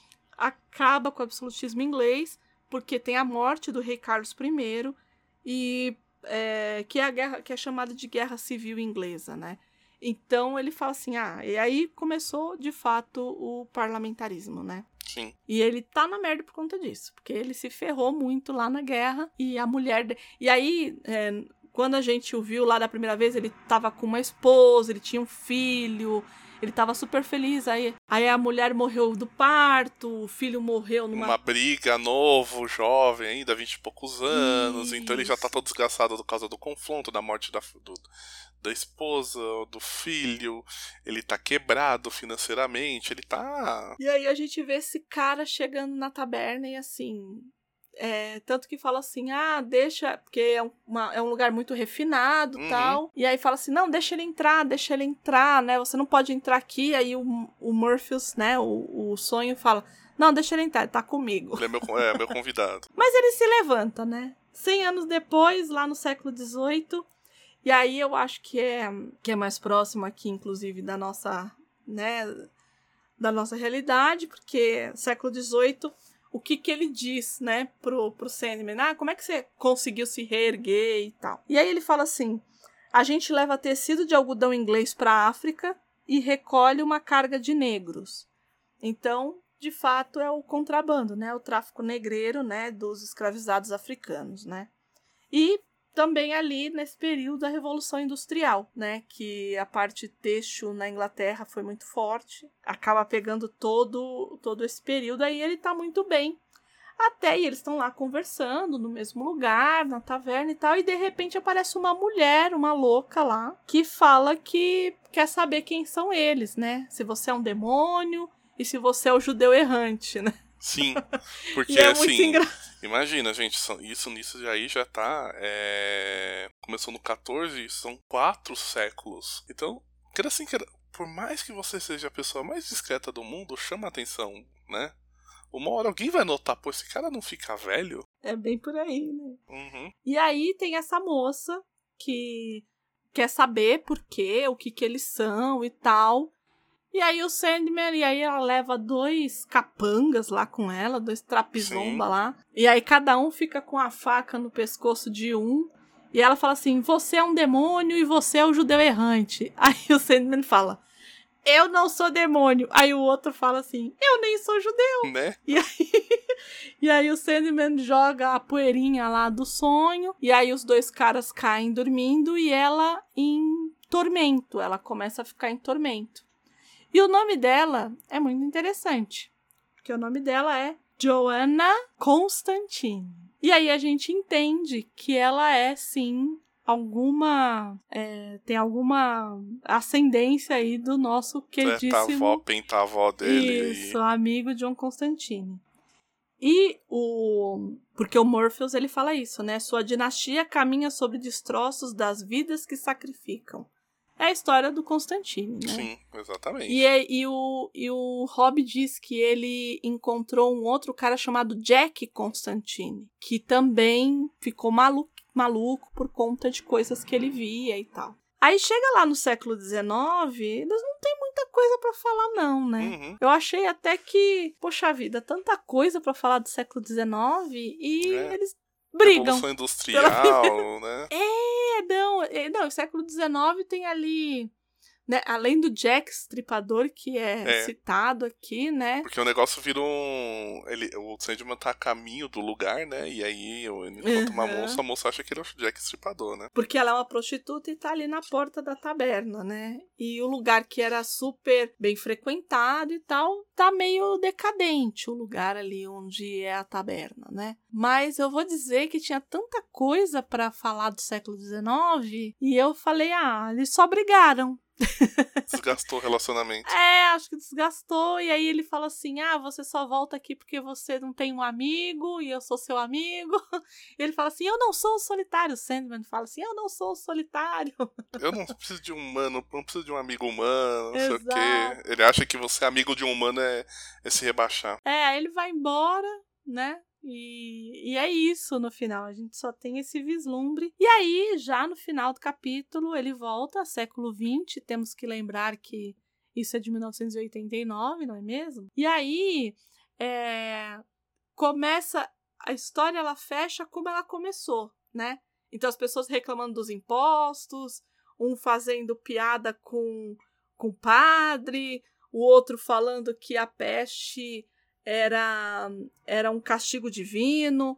Então a gente tem esse mesmo espelho aqui no final, que é quando eles estão falando lá do imposto da Margaret Thatcher, que é bem naquele período que o Thatcherismo tá pesado, né? Que ela fala que não existe dinheiro público, que só o dinheiro, só o dinheiro de quem paga impostos, né? Que tem a AIDS para fazer esse contraponto, né? Da Sim, peste o- da AIDS Da peste, é, né? que, é um, que é uma punição. Aí, tam, de novo, eles estão fazendo a mesma piada do, do pastor ou do padre lá, que da, da saia que levanta. e aí eles se encontram. E aí ele fala, né? Um fala, o, o Rob vira pro, pro Sandman e fala: Ah, é, eu sabia que você viria. E aí o Sandman vira pra ele e fala assim: É, dizem que não é bom deixar um amigo esperando, né? Uhum. Então, ele de fato, realmente, ele, eles são amigos, né? Ele percebeu Sim. que nesse tempo aí, claro que pra eles é, como o tempo não passa, né? Passa, mas passa muito devagar, sei lá. Eles entenderam aí que são, que são amigos, né? Outros já tinham entendido lá atrás, mas o Sandman, como é um, um idiota. Ai, tem horas que eu quero matar. É uma personagem maravilhosa, mas é um, é um moleque. É um moleque mimado. Puta que ódio que me dá às vezes. Então você imagina, se ele é mimado, imagina desejo, né? Imagina o quanto, que a, o quanto de nervoso que a morte não deve passar com esse povo. Não é? Dá meia dúzia de tapa na cara de cada um. eu daria. Eu, eu sou a mais velha, sei como é. eu distribuí esculacho.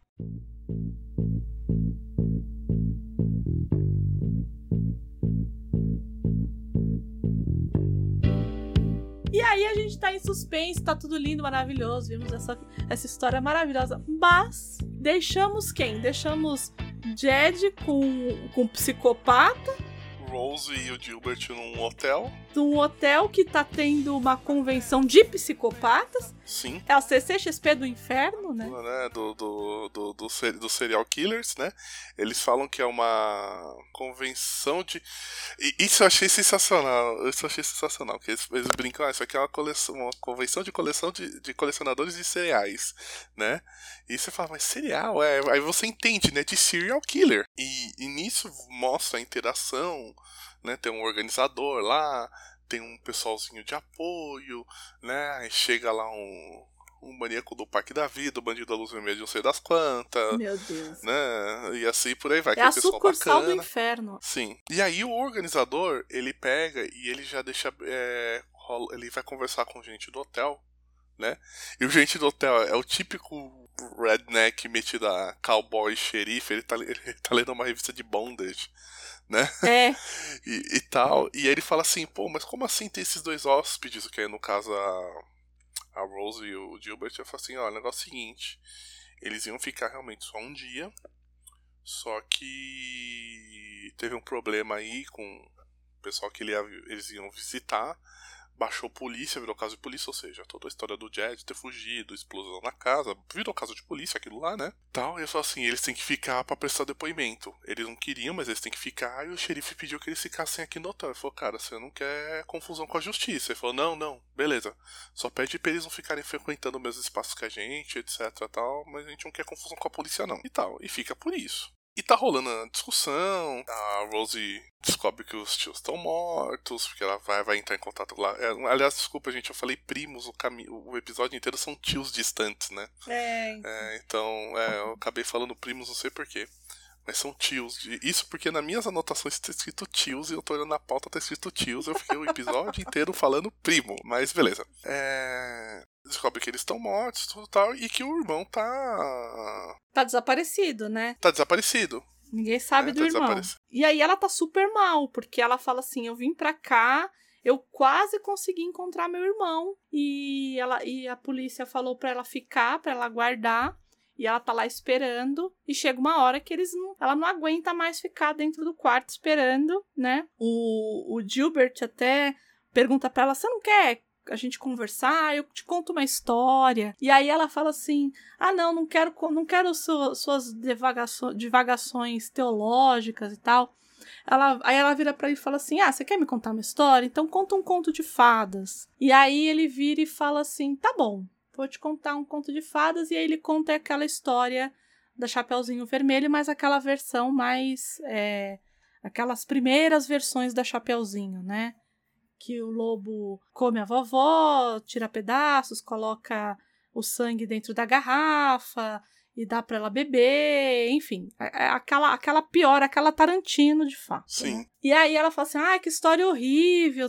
A gente meio que vai entender por que que essa história acabou aparecendo aí, né? Uhum. E nisso a gente vai vendo aquela sorte de é a CCXP do, da psicopatia, como eu já disse, Sim. né? Então tem rodas de conversa a respeito de por que, que as mulheres não podem mais usar viúvas e enfermeiras para serem psicopatas. É a mesa redonda da desgraça, né? Gente, não, tem uma lá que o cara tá falando que ele faz aquilo em nome de Deus e o outro tá falando que não acredita nisso. Então, todos ali sabem o que fazem, né? Então, e eles se chamam de colecionadores. Tanto Uhum. que é, no programa Programação de filmes. é, inclusive tem o colecionador, né? Tem. Só faltou Hannibal Lecter ali, porque a, a lista de filmes é do- da sorte de. Só tem filme de psicopata. É, desgraceira pura. Não, é, eu, eu. A hora que eu falei, eu falei assim: ah, vou dar uma olhada nessa listinha aqui. uma filmografia ali de, de filmes de psicopata. Enfim. E aí tem alguns que acabam se ficando, a gente acaba ouvindo o nome deles, né?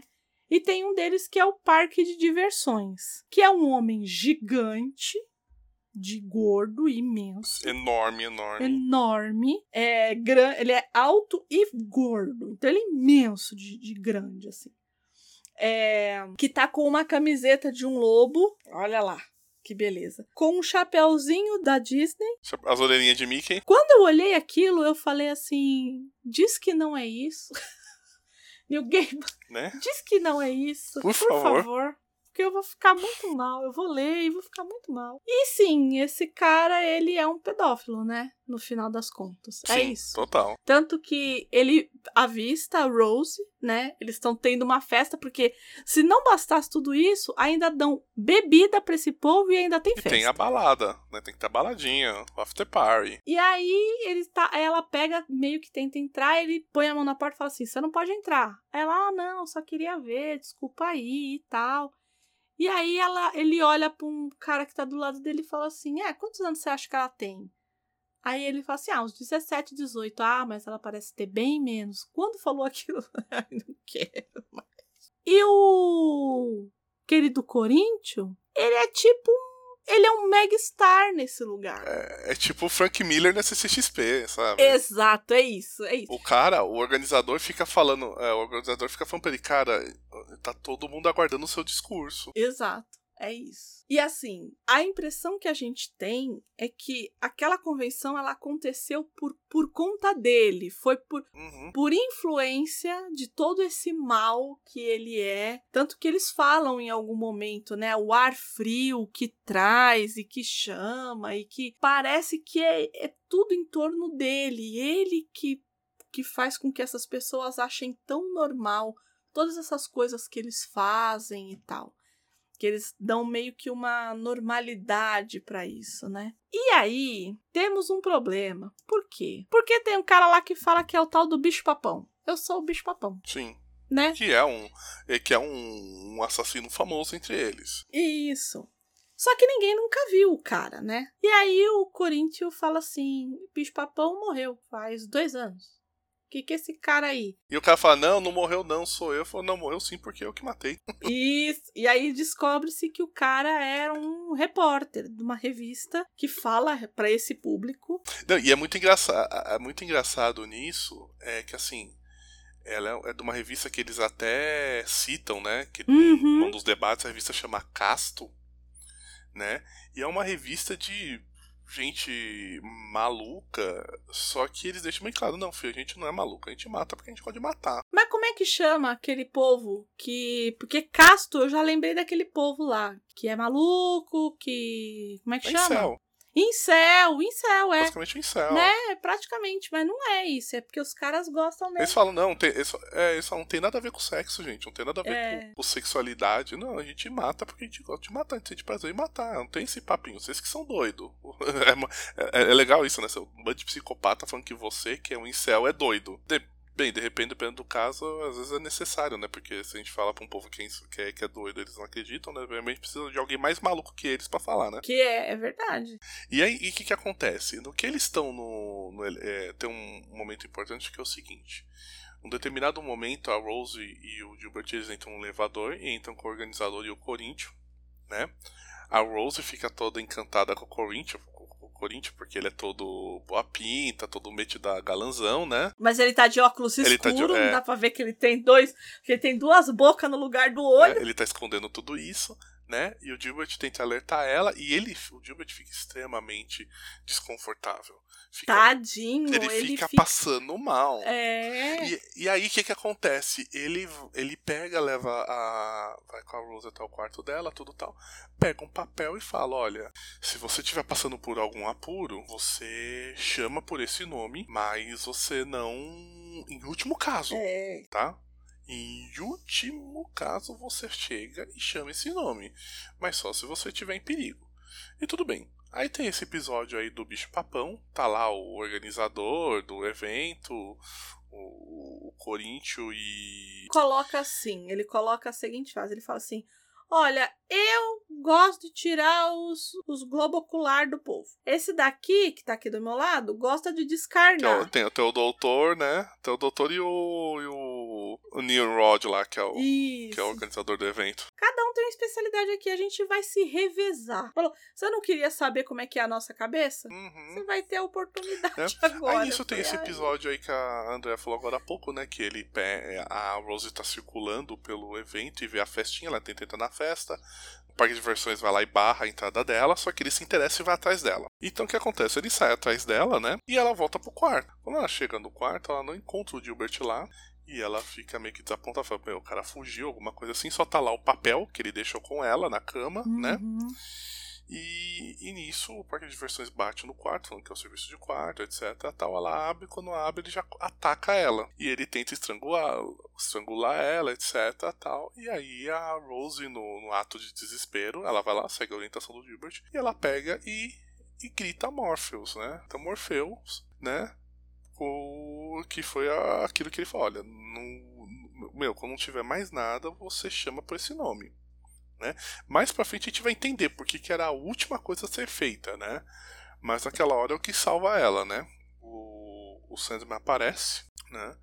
Ele coloca o parque de diversões num sonho. Num sono, É, né? num sono, Uhum. né? Põe ele num sono profundo e ele começa a sonhar com as vítimas dele. Com as vítimas dele meio que, entre aspas, perdoando e brincando com ele. A coisa é muito bizarra. Coisa de dodói. A hora que eu vi, porque eu falei, não, se ele vai sonhar, é, se ele tem alguma culpa, em tese ele sonharia com essas crianças fazendo algum mal pra ele, né? E não, ele tá sonhando, ele pede desculpa e vai todo mundo brincar junto. É, mas acho que aí é o mais bizarro, porque o que você espera é o quê? A vingança. Ele fala, não, não É. tem vingança. Não, não tem, não tem. É a cabeça do cara que é assim mesmo. né? Não tem vingança. E aí o Sandman percebe, obviamente, que o Corinthians também tá no mesmo lugar e vai atrás dele, né?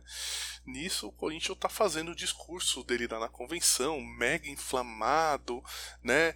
E a- o, a- o público todo empolgado, não sei o que, papapá, nananã, né? Tal.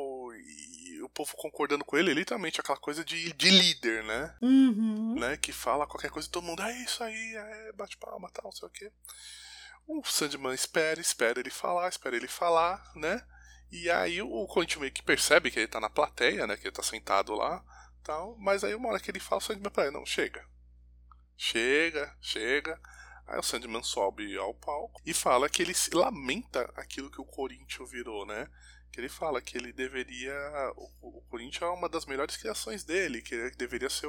Ele fala bem assim: você deveria ser o espelho negro que refletiria tudo aquilo que a humanidade recusa confrontar, ou seja, o melhor pesadelo dele. Porque até agora a gente só tá falando de sonhos, sonhos, sonhos, mas não, tem os pesadelos. Então, o Corinthians ele deveria refletir tudo aquilo que a gente não quer confrontar, tudo aquilo que a gente tem medo, tudo aquilo que deixa a gente angustiado, né? E ele falou assim: na verdade você ele fala bem assim, e você se mostrou um nada, você se mostrou um nada, né? E tá rolando essa discussão, né? O Sandman dando um esculacho na criação dele. E o Corinthians revoltado, né? Que fala, não, eu sou alguma coisa, eu sou um assassino, olha como o pessoal me respeita, aquele papo todo tal, né? E o Corinthians resolve atacar ele. Ai, coitado.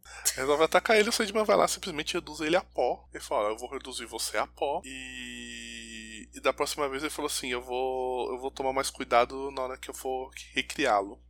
Ou seja, ele entende o seguinte, ele falou assim, o pesadelo, ele é importante, e um pesadelo como o Corinthians, que é um pesadelo realmente que, que reflete tudo aquilo que gente, os humanos têm medo de encarar, tem muita importância.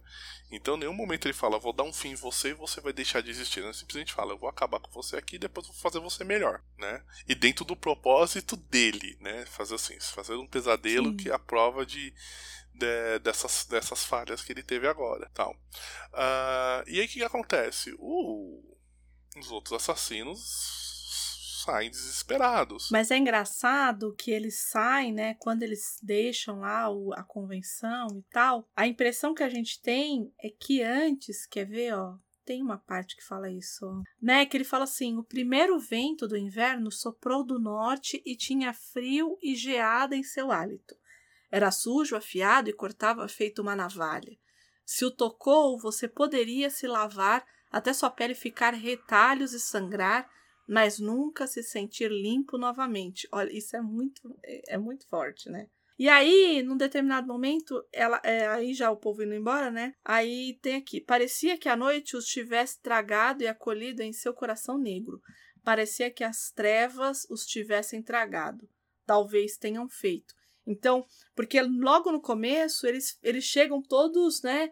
Muito seguros de si e tal. E quando eles estão indo embora, parece que de fato alguma, alguma coisa tocou neles, né? Do tipo, acho que isso não é tão legal quanto fizeram eu acreditar que era. É, é né? basicamente o, o Sandman ele tira o sonho de, o sonho deles e aí eles ficam realmente sem confiança nenhuma. E aí eles olham e falam assim, ok, eu só sou um monstro mesmo, uhum. né? E tem, vamos lidar com isso, porque tem um deles lá que até fala, né? É, eu vim aqui para tentar entender por que, que eu faço essas coisas, mas as pessoas não estão afim de me ouvir. Eu acho que ele estava no lugar errado, né? Ele, ele devia estar tá num, num psicólogo e na verdade ele foi encontrar, ele foi ver se ele se encaixava ali no meio.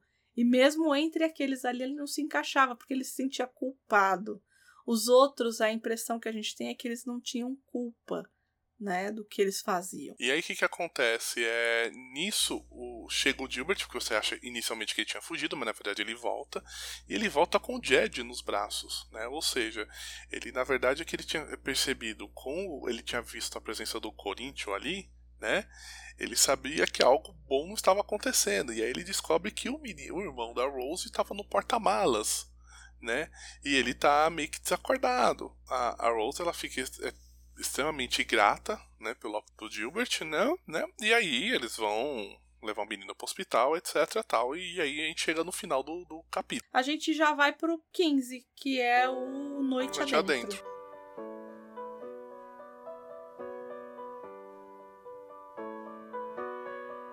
Take me now, baby, here's I am.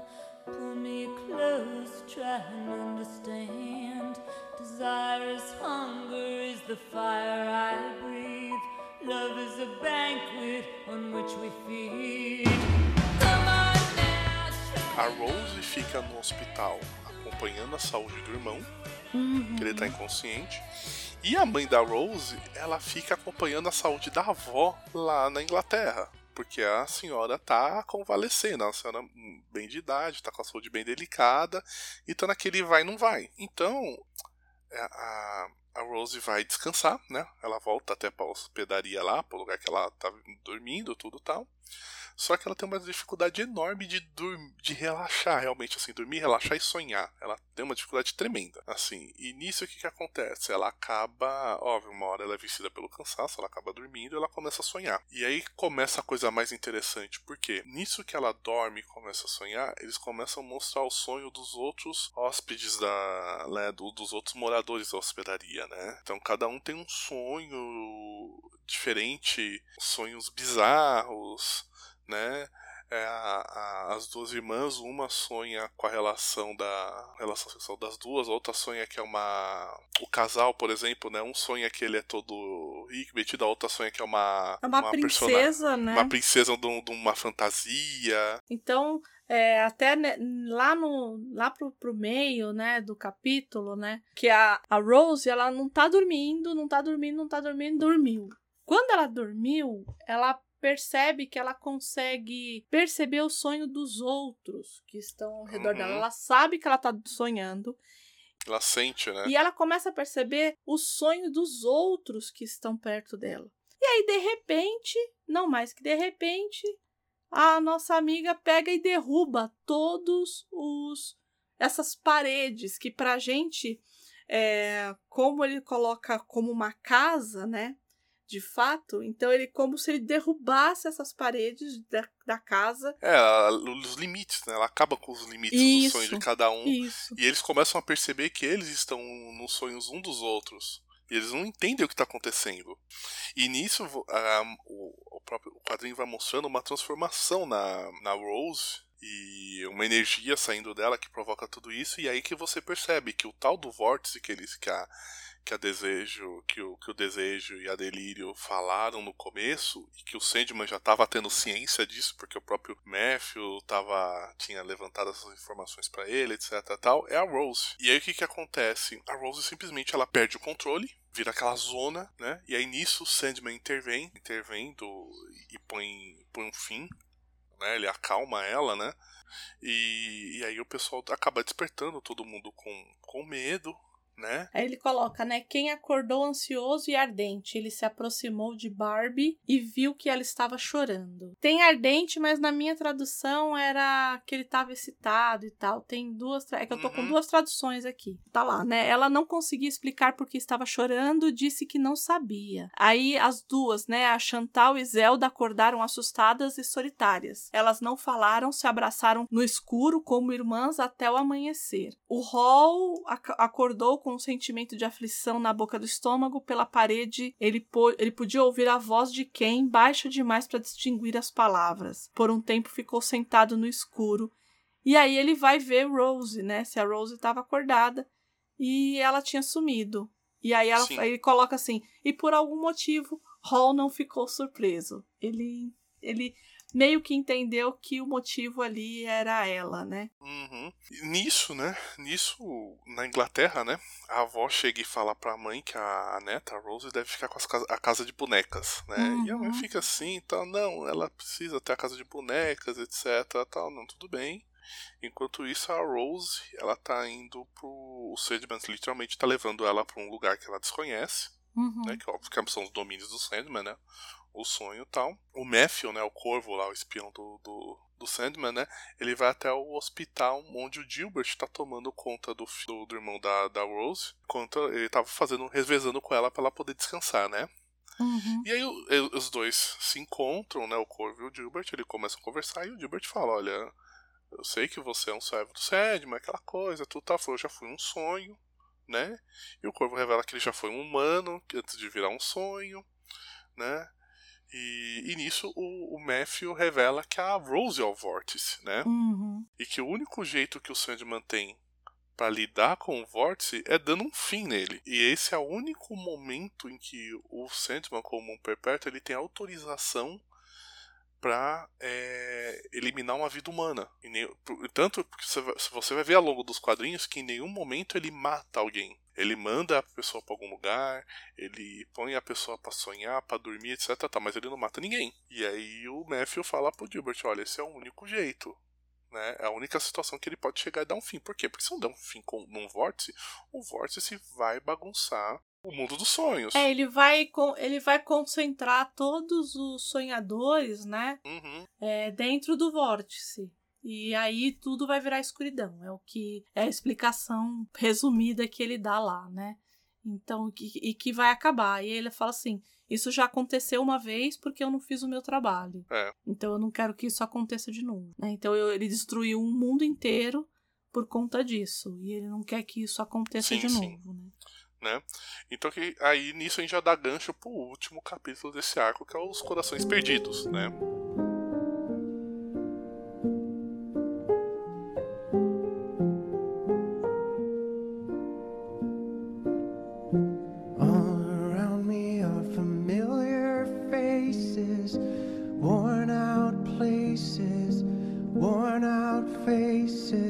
Sandman já no local, no destino lá que ele parou com a Rose, ele revela a ela que ela é um vórtice e todas as implicações disso, né? E ela acha um absurdo, mas conforme ele. Conforme ela percebe que ela tá no mundo do sonho, ela fala: ah, beleza, pode acabar comigo. Eu tô no mundo do sonho mesmo, pega nada, né? Ele fala, não, filha, você não tá Tô sonhando. É, fala, não, filha, você não tá entendendo. Se eu te matar, é pra matar, morrer, morrido, mortado, sabe? Já era, não tem, tem jeito. Você vai, a sua existência vai deixar de existir. E ela fica super mal com isso, tal, tudo, mas ela meio que entende. Fala, ah, tá bom, tá, eu sou um vórtice, mas por que eu? Ele fala, por que que eu? Né? Em paralelo, o Gilbert tá indo com o Matthew e fala assim, não, vamos atrás dela para salvar ela, né? Mas o ele vai correndo, mas ao mesmo tempo ele sabe que não vai resolver muito. Né? Ele sabe É, que assim, fala. é, é uma luta in- inútil. É uma, é uma- ele vai lutar por algo que ele já perdeu. Né? Mas mesmo assim ele vai atrás dela. Porque ele tem esperança, ele fala, né? Porque eu tenho esperança. né? né? E aí essa região que o Sandman levou ela é t- realmente é totalmente deserta, só com umas rochas, umas montanhas, mas não tem nada ali. E aí quando o Gilbert chega, né, que ele encontra ela, o Sandman, né, o Sandman vê ele e fala, ah, você voltou, né, e aí você descobre que o, o Gilbert, na verdade, ele é o verde violinista. E, e que ele tinha saído dali porque ele gostaria de ter a- os prazeres de viver com um humano, no sentido não os Uhum. praze- prazeres da vida, mas de, de viver, de sentir como um ser humano vive. É. Tal. E, e nisso o Sandman vai dissertando sobre as, as implicações do vórtice, fala que de tempos em tempos surge um vórtice e, e que cabe a ele controlar isso, que ele tem que evitar. E que ele, ele dá uma opção pra ela: olha, ao invés de eu te matar, se você quiser, você pode ficar aqui no mundo dos sonhos. Não, na verdade ele vai matar de qualquer jeito, mas depois que você morrer, você pode ficar por aqui. Isso. Né? É, isso. Ele fala, você fica aqui, você não precisa ir pra morte, você fica aqui na de boa. E o Gilbert, desesperado, ele chega e fala: Não, faz o seguinte, eu troco a vida dela pela minha. Você, você dá um fim em mim e ela fica. Ele fala: Não, filho, você não é o vórtice. Não adianta eu te matar. Não resolve. E o Sandman tá meio puto, porque, como eu falei, ele já tinha recuperado lá os outros arautos, né, etc e tal. E ele fala, meu, não adianta eu te, te, te, te punir, etc e tal, mas você não pode mais ficar Vou pensar o que, que você vai o que, que eu vou fazer com você. Sim, ele falou, porque ele falou assim, agora, ele falou assim, agora eu não tenho. É, é raiva que ele fala, é, agora eu não É. tenho raiva suficiente pra te punir. Porque ele entende que aquilo que levou o, Gi- o- o Gilbert a, a sair do mundo dos sonhos e ir pro dos humanos não foi nada negativo. Ele só queria viver Não, como é. humano, ele só aproveitou uma brecha que o chefe não tava lá e resolveu fazer corrida de cadeira do escritório, né? Não resolveu dar um golpe na empresa, né? É, é, é. E, e nisso, é, ele fala, tá bom, não vou. Melhor comparação. Ele fala assim, você não vai. é, eu não vou te punir agora, mas você não pode mais sair daqui, você vai ter que ficar aqui. E aí nisso o verde se transforma naquilo que, que, o, que é realmente é conhecido. Né? E aí você percebe que toda aquela paisagem árida, na verdade, vira uma grande área verde belíssima, cheia de, de, de, de natureza, que era o. que era o Gilbert. Né? Ele acaba se transform- se transformando na, passagem, na, na paisagem do, do, do verde, né? E ele fica ali pra, pra sempre, que é o lugar dele. Uhum. Né? É o- é- é- ele é o lugar, né? Isso. Na verdade. É. Ele é o lugar, né? É. Ele não é o. É, tanto que fala assim: quem é você? Não, não é quem, é o que eu sou. né? Sim. Ele é o lugar, né? E aí nisso, o, em paralelo, né, a avó da, da Rose, a Unity, ela tá falecendo. Ela vem falecendo, ela tá ficando cada vez mais fraca, ao ponto que ela falece. É, antes um pouco, ela não chega a falecer, ela, ela sonha. Ela, Ela dorme e sonha, né? É. E aí ela chega ali onde tá rolando a confusão ali. Isso, isso. E aí quando o Sandman tá realmente pronto pra ir. Ah, vamos encerrar isso aqui que já tá demais, né? Assim, essa lenga-lenga, né? A Unity chega e intervém falando que não. Não é minha, você não vai matar minha neta. Né? Minha neta não tem que morrer, não tem nada. Na verdade, era pra eu ser o vórtice, né? Uhum. E, e eu. E ela falou assim, eu só não. Eu só não fui o vórtice porque eu tava aprisionada. Eu tava longe do sonhar. Mas por quê? Porque foi, era pra ser o vórtice justo no período que o Sandman tava fora dos domínios. Tava preso. É. Então ela falou assim, eu que tenho que, que, que, que morrer no lugar dela. Né? E ela fala, não, vó, não sei o que, etc. tal. A avó com a aparência já diferente, né? né? A aparência já tal, uma senhora mais jovem. mais né? jovem, tudo, que é a aparência do começo, do, do- mais próximo do começo do quadrinho, né? Do, Uhum. é, e aí ela pede pra Rose dar um anel, que quando elas se conheceram lá na Inglaterra, ela dá pra neta um anel, né? Fala assim. E aí ela pega, a Rose devolve o anel pra ela e ela pega e despedaça o anel, né? Que é um anel. O anel, na verdade, ele acaba tá, se transforma num. Ele tá como se, no mundo dos sonhos, ele tá como se fosse o coração da Rose. Então a Rose pega, tira o coração, dá pra avó, a avó parte o coração, né? E se sacrifica, né? Isso. E aí nisso a Rose, a Unity acaba ficando no mundo dos sonhos, né? Uhum. E o Sandman fala, olha, fica tranquilo agora, Rose, você não vai morrer, né? Você vai poder voltar pro mundo dos vivos sem nenhum problema. E seu irmão agora vai despertar, né? Porque o irmão ele tava ele tava inconsciente por causa do Sandman, né? Sim. né, tal. E, e aí acaba acordando, a, Ro- a Rose acaba acordando porque ela acaba imaginando que tudo isso era um, um sonho. Ela entende que tudo isso é um sonho. Ela não consegue entender muito bem o que aconteceu, mas ela entende que ela sonhou. Isso. Fora que tem, né? Aí ela fica. Aí a gente a vê depois de seis meses, depois Uhum. de tudo que aconteceu, né? E ela fica trancada no quarto e o irmão já tá vivendo com ela. Ela tá vivendo numa casa super grande, que era a casa da, da avó. Elas compraram, é, é, eles compraram uma casa grande nos Estados Unidos, vive a mãe, o Isso, irmão. isso. O irmão tá super de, de boa e ela ainda tá depressiva lá, né? Não sai, ela fica entende- tentando entender tudo o que Isso. aconteceu, né? Todo esse período, toda essa história. E aí, nisso que ela tá tentando entender o que aconteceu com o sonho, eles também mostram o que aconteceu com o pessoal da casa onde ela viveu lá na Flórida quando ela tava procurando o irmão, né? Então assim, o Hal acabou colocando a casa à venda, né? Porque ele quer seguir o sonho dele de ser um, artista, né? Ser reconhecido, etc. Tal, né? O Ken acabou se separando da Barbie, né? Se separando da Barbie, ó, né? E ele arrumou uma parceira mais nova, né? É idêntica à Barbie, só que ela é mais nova, né? A Barbie, pelo que eles falam, né? Isso assim, ela se comunicando com o pessoal, né? Isso é a Rose se comunicando com, com o pessoal da casa, tentando se comunicar com o pessoal da casa, né? A Barbie foi pra Nova York, falam que ela ficou esquisita. As Mulheres Aranhas, elas acabaram comprando a, a casa do Hall. É, e o Gilbert nunca mais foi visto. Como a Rose enxerga tudo como um sonho, na cabeça dela o, o Gilbert não é o verde. Simplesmente o Gilbert era o Gilbert. Então ela não entende por que, que ele sumiu. E aí tá, aí eles mostram essa realidade que a gente falou dela morando na casa nova em Seattle, que ela que a mãe comprou com a herança da avó, ela é a mãe e o irmão, né? Tal.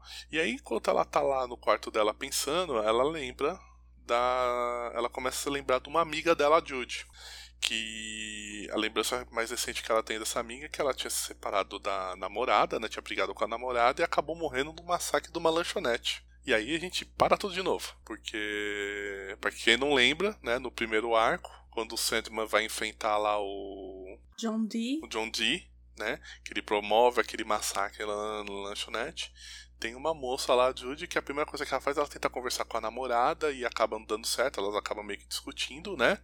E depois ela liga pra Rose, chorando, falando que, que precisava é, conversar, etc e tal, só que a Rose não, não consegue falar direito com a Rose, né?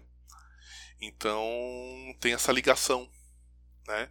Entre, entre dois episódios que entre duas pessoas que o, o Sandman acaba tendo, tendo contato, etc e tal. Isso. E aí, depois de- disso tudo, ela meio que vai viver a vida dela. Ela vai fazendo uma reflexão. É, ela, ela acaba fazendo até uma reflexão que aí remete ao nome do arco, né?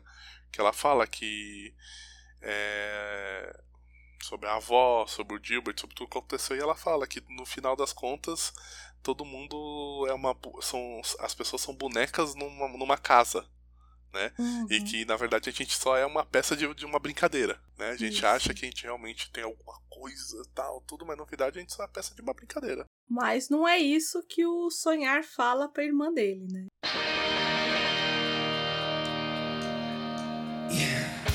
né? Aí o Sandman de volta pro mundo dos sonhos, pro mundo dele, ele vai lá e chama a irmã, a desejo, e ela fala, ah, meu irmão, não sei o que, tal, tal, tal. E ele tá, voltou irmã. Porque ele, sobre toda essa história envolvendo a, a Rose, envolvendo envolvendo a nada, tudo isso você fala, fia. É, mas ali tem uma sutileza que pode passar batido.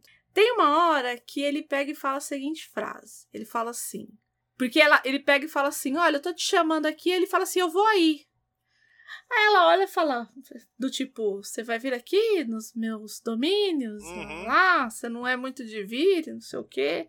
Ela já fica meio, meio nervosa, né? Uhum. Tipo. Pra, é, pra o cara vir aqui, o cara nunca vem aqui. que Pra ele é que ó, o ba- o bagulho tá sério, né? E, né, Ele vira pra ela e fala assim: Desejo, quem foi o avô de Rose? Quem semeou sua mãe durante o sono de Unity 50 anos Sim. atrás? Qual era a sua verdadeira intenção? Isso não ficou óbvio? Não, você cobriu seus rastros muito bem. Então, a o que, o que parece aqui pra gente é que quem acabou engravidando a Uhum. Unity foi desejo. Sim, Por quê? Porque ela queria que o sonho matasse uma. Porque o que acontece? A Unity era o vórtice. Aí ela ficou presa lá. Não pôde ser. Aí ela ia ter que passar isso como descendência, né? sim. Aí o que, que ela faz? Ela pega e tem um relacionamento sexual e tem uma criança. Não chega na Miranda, mas chega na Rose. E aí ele fala: Você queria o quê? Que eu matasse um dos meus? Porque é isso, é família. Mesmo ela sendo. Mesmo o desejo sendo isso que é, e ela sendo a avó da Rose, porque é isso. Avô, avó, né, da Rose. Uhum. É, se ele matasse ela, é, a sorte é que a Unity entrou nisso. Porque senão ele tinha matado alguém da família dele. Sim. E aí ele ia ficar mais puto ainda. E aí a gente. Aí a cabeça explode, né? Quando isso acontece. Você fala, o quê? Até agora era isso? E aí ele diz, né? Fala assim, ah, lembre-se, nós perpétuos somos servos dos vivos. Sim. não seus mestres. Nós existimos porque eles sabem, no fundo dos seus corações, que existimos. Quando o último ser vivo deixar este universo, nossa tarefa estará encerrada. E nós não os manipulamos. Eles nos manipulam. Eles. É. Ele, ele deixa bem claro que fala, olha, a nossa existência depende da existência deles. Se eles deixarem de existir, a gente simplesmente não tem necessidade. Né? Então não vem achando que eles estão aqui para servir para servir a gente de alguma coisa, de muito menos de, de, de brinquedo. É, então. Que é, que é mais ou menos uma ideia que ele leva para os deuses americanos, né? Uhum. Que é essa coisa do. É, só existe um Deus porque existe alguém para adorá-los, né? Sim. É, é mais ou menos essa a, a dicotomia que ele traz aqui também. Eles acreditam na gente. A partir do momento que eles param de acreditar na gente, a gente não tem serventia nenhuma. E, e ele ameaça ela e fala: Olha, se você. Ele até fala: Irmão e é, irmão e irmã, se você aprontar mais alguma. Ele falou assim: Aí ele falou: Você vai, vai sofrer e prontamente. Na hora você vai sofrer. Não tem jeito. É. E, aí ele vai embora. Né? Ele vai embora. E só que ela não, não, não, não vê dessa maneira. Né? Uh-uh. E aí remete mais uma vez ao nome do arco. Ela fala, não, ela falou assim, eu não sou um boneco. Ela falou assim, eu sou uma pessoa que manipula os bonecos. Então isso você percebe que isso vai dar mais gancho aí é, para outras, digamos assim, altas confusões de, de, de, de desejo, né? desejo vai aprontar É. mais ainda, né? Tal. E aí nisso encerra-se esse arco. É isso. E aí chegamos ao fim desse arco maravilhoso, como diz o, nosso amigo Zitos. Né? Eu, eu confesso que hum, a releitura desse, desse arco, pra mim, ela foi pesada. Foi, eu também fiquei com a mesma sensação. Principalmente quando chega ali na, na parte dos, dos do, da CCXP dos psicopatas ali, Ah, tá. Né? Ali pra mim foi difícil. Quando começa a coisa dos sonhos e é, ali na, na casa, né? Também foi, foi pesado. O Jed foi pesado. Acho que é, foi um arco, é um arco bem pesado. denso, né? Assim, ele tem uma É. carga. Ele tem uma carga negativa bem, bem, bem complicada, né? É, mas eu acho que ela. se- Eu acho que o principal motivo de tudo isso é porque, assim, no, no primeiro arco, né? é, o Sandman fala muito do sonhar. E a gente imagina o sonho como uma coisa boa, basicamente. E que o. E, e, e, em alguns momentos, até se você não lê com a devida atenção no primeiro arco, você, você acaba até meio que assim, imaginando que assim é. O sonhar é uma coisa boa, e aí a ausência do sonho é o pesadelo. E não. O pesadelo é um sonho ruim né? Então, eu acho que a ideia do game é o seguinte: beleza, eu mostrei para vocês o sonhar, mostrei que tá tudo certo agora, que tá todo mundo sonhando, imaginando as coisas do jeito que gostaria, etc. Tal. Só que eu vou mostrar para você que não é só isso e que tem coisa muito, muito ruim. É. Então, esse, esse arco é principalmente para mostrar isso, fazer o contraponto do primeiro. Né? De que existem coisas ruins, que existem coisas é, complicadas, né? E, e que existe é, e de como outras coisas além do sonho, que é no caso o desejo, como acaba manipulando a gente. Sim. Né? Como a gente acaba sendo controlado por eles, né? É, então, assim, como você falou, é uma leitura mais pesada. É, eu acho que até aquele esse capítulo né, da, da conversa lá com, com o Rob, no, ao longo do, de quatro séculos, etc. Tal, né? Quatro não, né? Passa até de quatro séculos, né? Ao longo dos séculos tal. Eu acho que é até uma maneira de, de dar uma quebradinha, porque ele sabe que o capítulo seguinte, que é o da convenção, é um capítulo pesado Sim. e a gente sabe que não é todo mundo que tem estômago para ler isso. Ai, não. Apesar que a gente sabe que tem muita coisa, muita coisa pior, mas a gente sabe que assim, às vezes assim, é aqui na questão do parque de diversões, a questão de uma é... convenção de serial killer, né? Então ele, ele, ele mostra, é, literalmente, fala assim, gente. O, o, mundo não é bonito, né? O mundo não é bonito e, e o mundo não é também só preto e branco. Né? Ele e não, não, é ficar caindo no clichê de um mundo é preto e branco e cinza, não, são várias cores. Então é isso. É, quem for ler, né, quem tá ouvindo isso e for ler. Primeiro que você é um maluco, que você tá até aqui, é uma maluca. É, né? Tá até aqui, até até agora. Mas é. Assim, tem em mente isso. É, é um conteúdo mais delicado.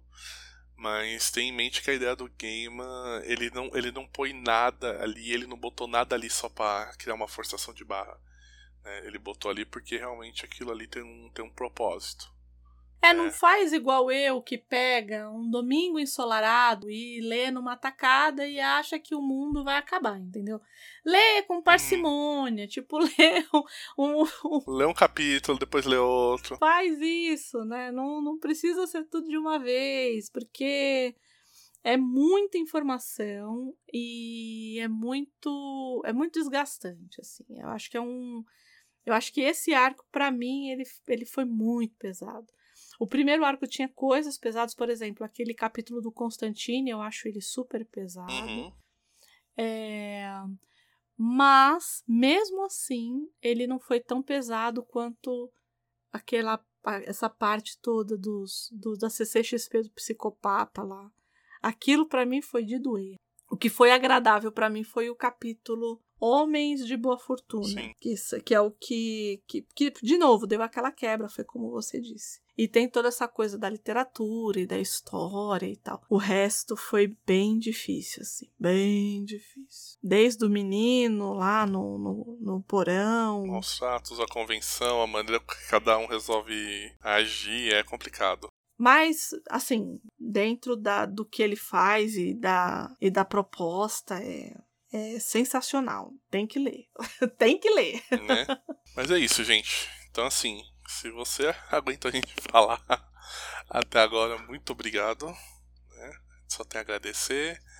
Mais uma vez, dúvidas, comentários, sugestões, feedbacks, qualquer coisa que vocês tenham a acrescentar, por favor. Só, só passar pra gente, só comentar, né? A gente agradece mais uma vez o tempo de vocês, a audiência. Mas, perdão de toda a redundância, mas vai ler, né? Depois vem ouvir, acha, os, acha a maneira mais agradável de você é, curtir o podcast. Se você quiser ouvir um arco e ler e ouvir um pouco só do podcast, fica, né? É, a melhor, procura o melhor caminho de você acompanhar tudo, porque às vezes também ouvir tudo de uma vez só pode às vezes ser cansativo, né? Se você tá lendo Sandman pela primeira vez. Mas o legal é isso, você poder curtir, você poder ler e você poder ouvir a gente Né? Isso então é, é muito bacana.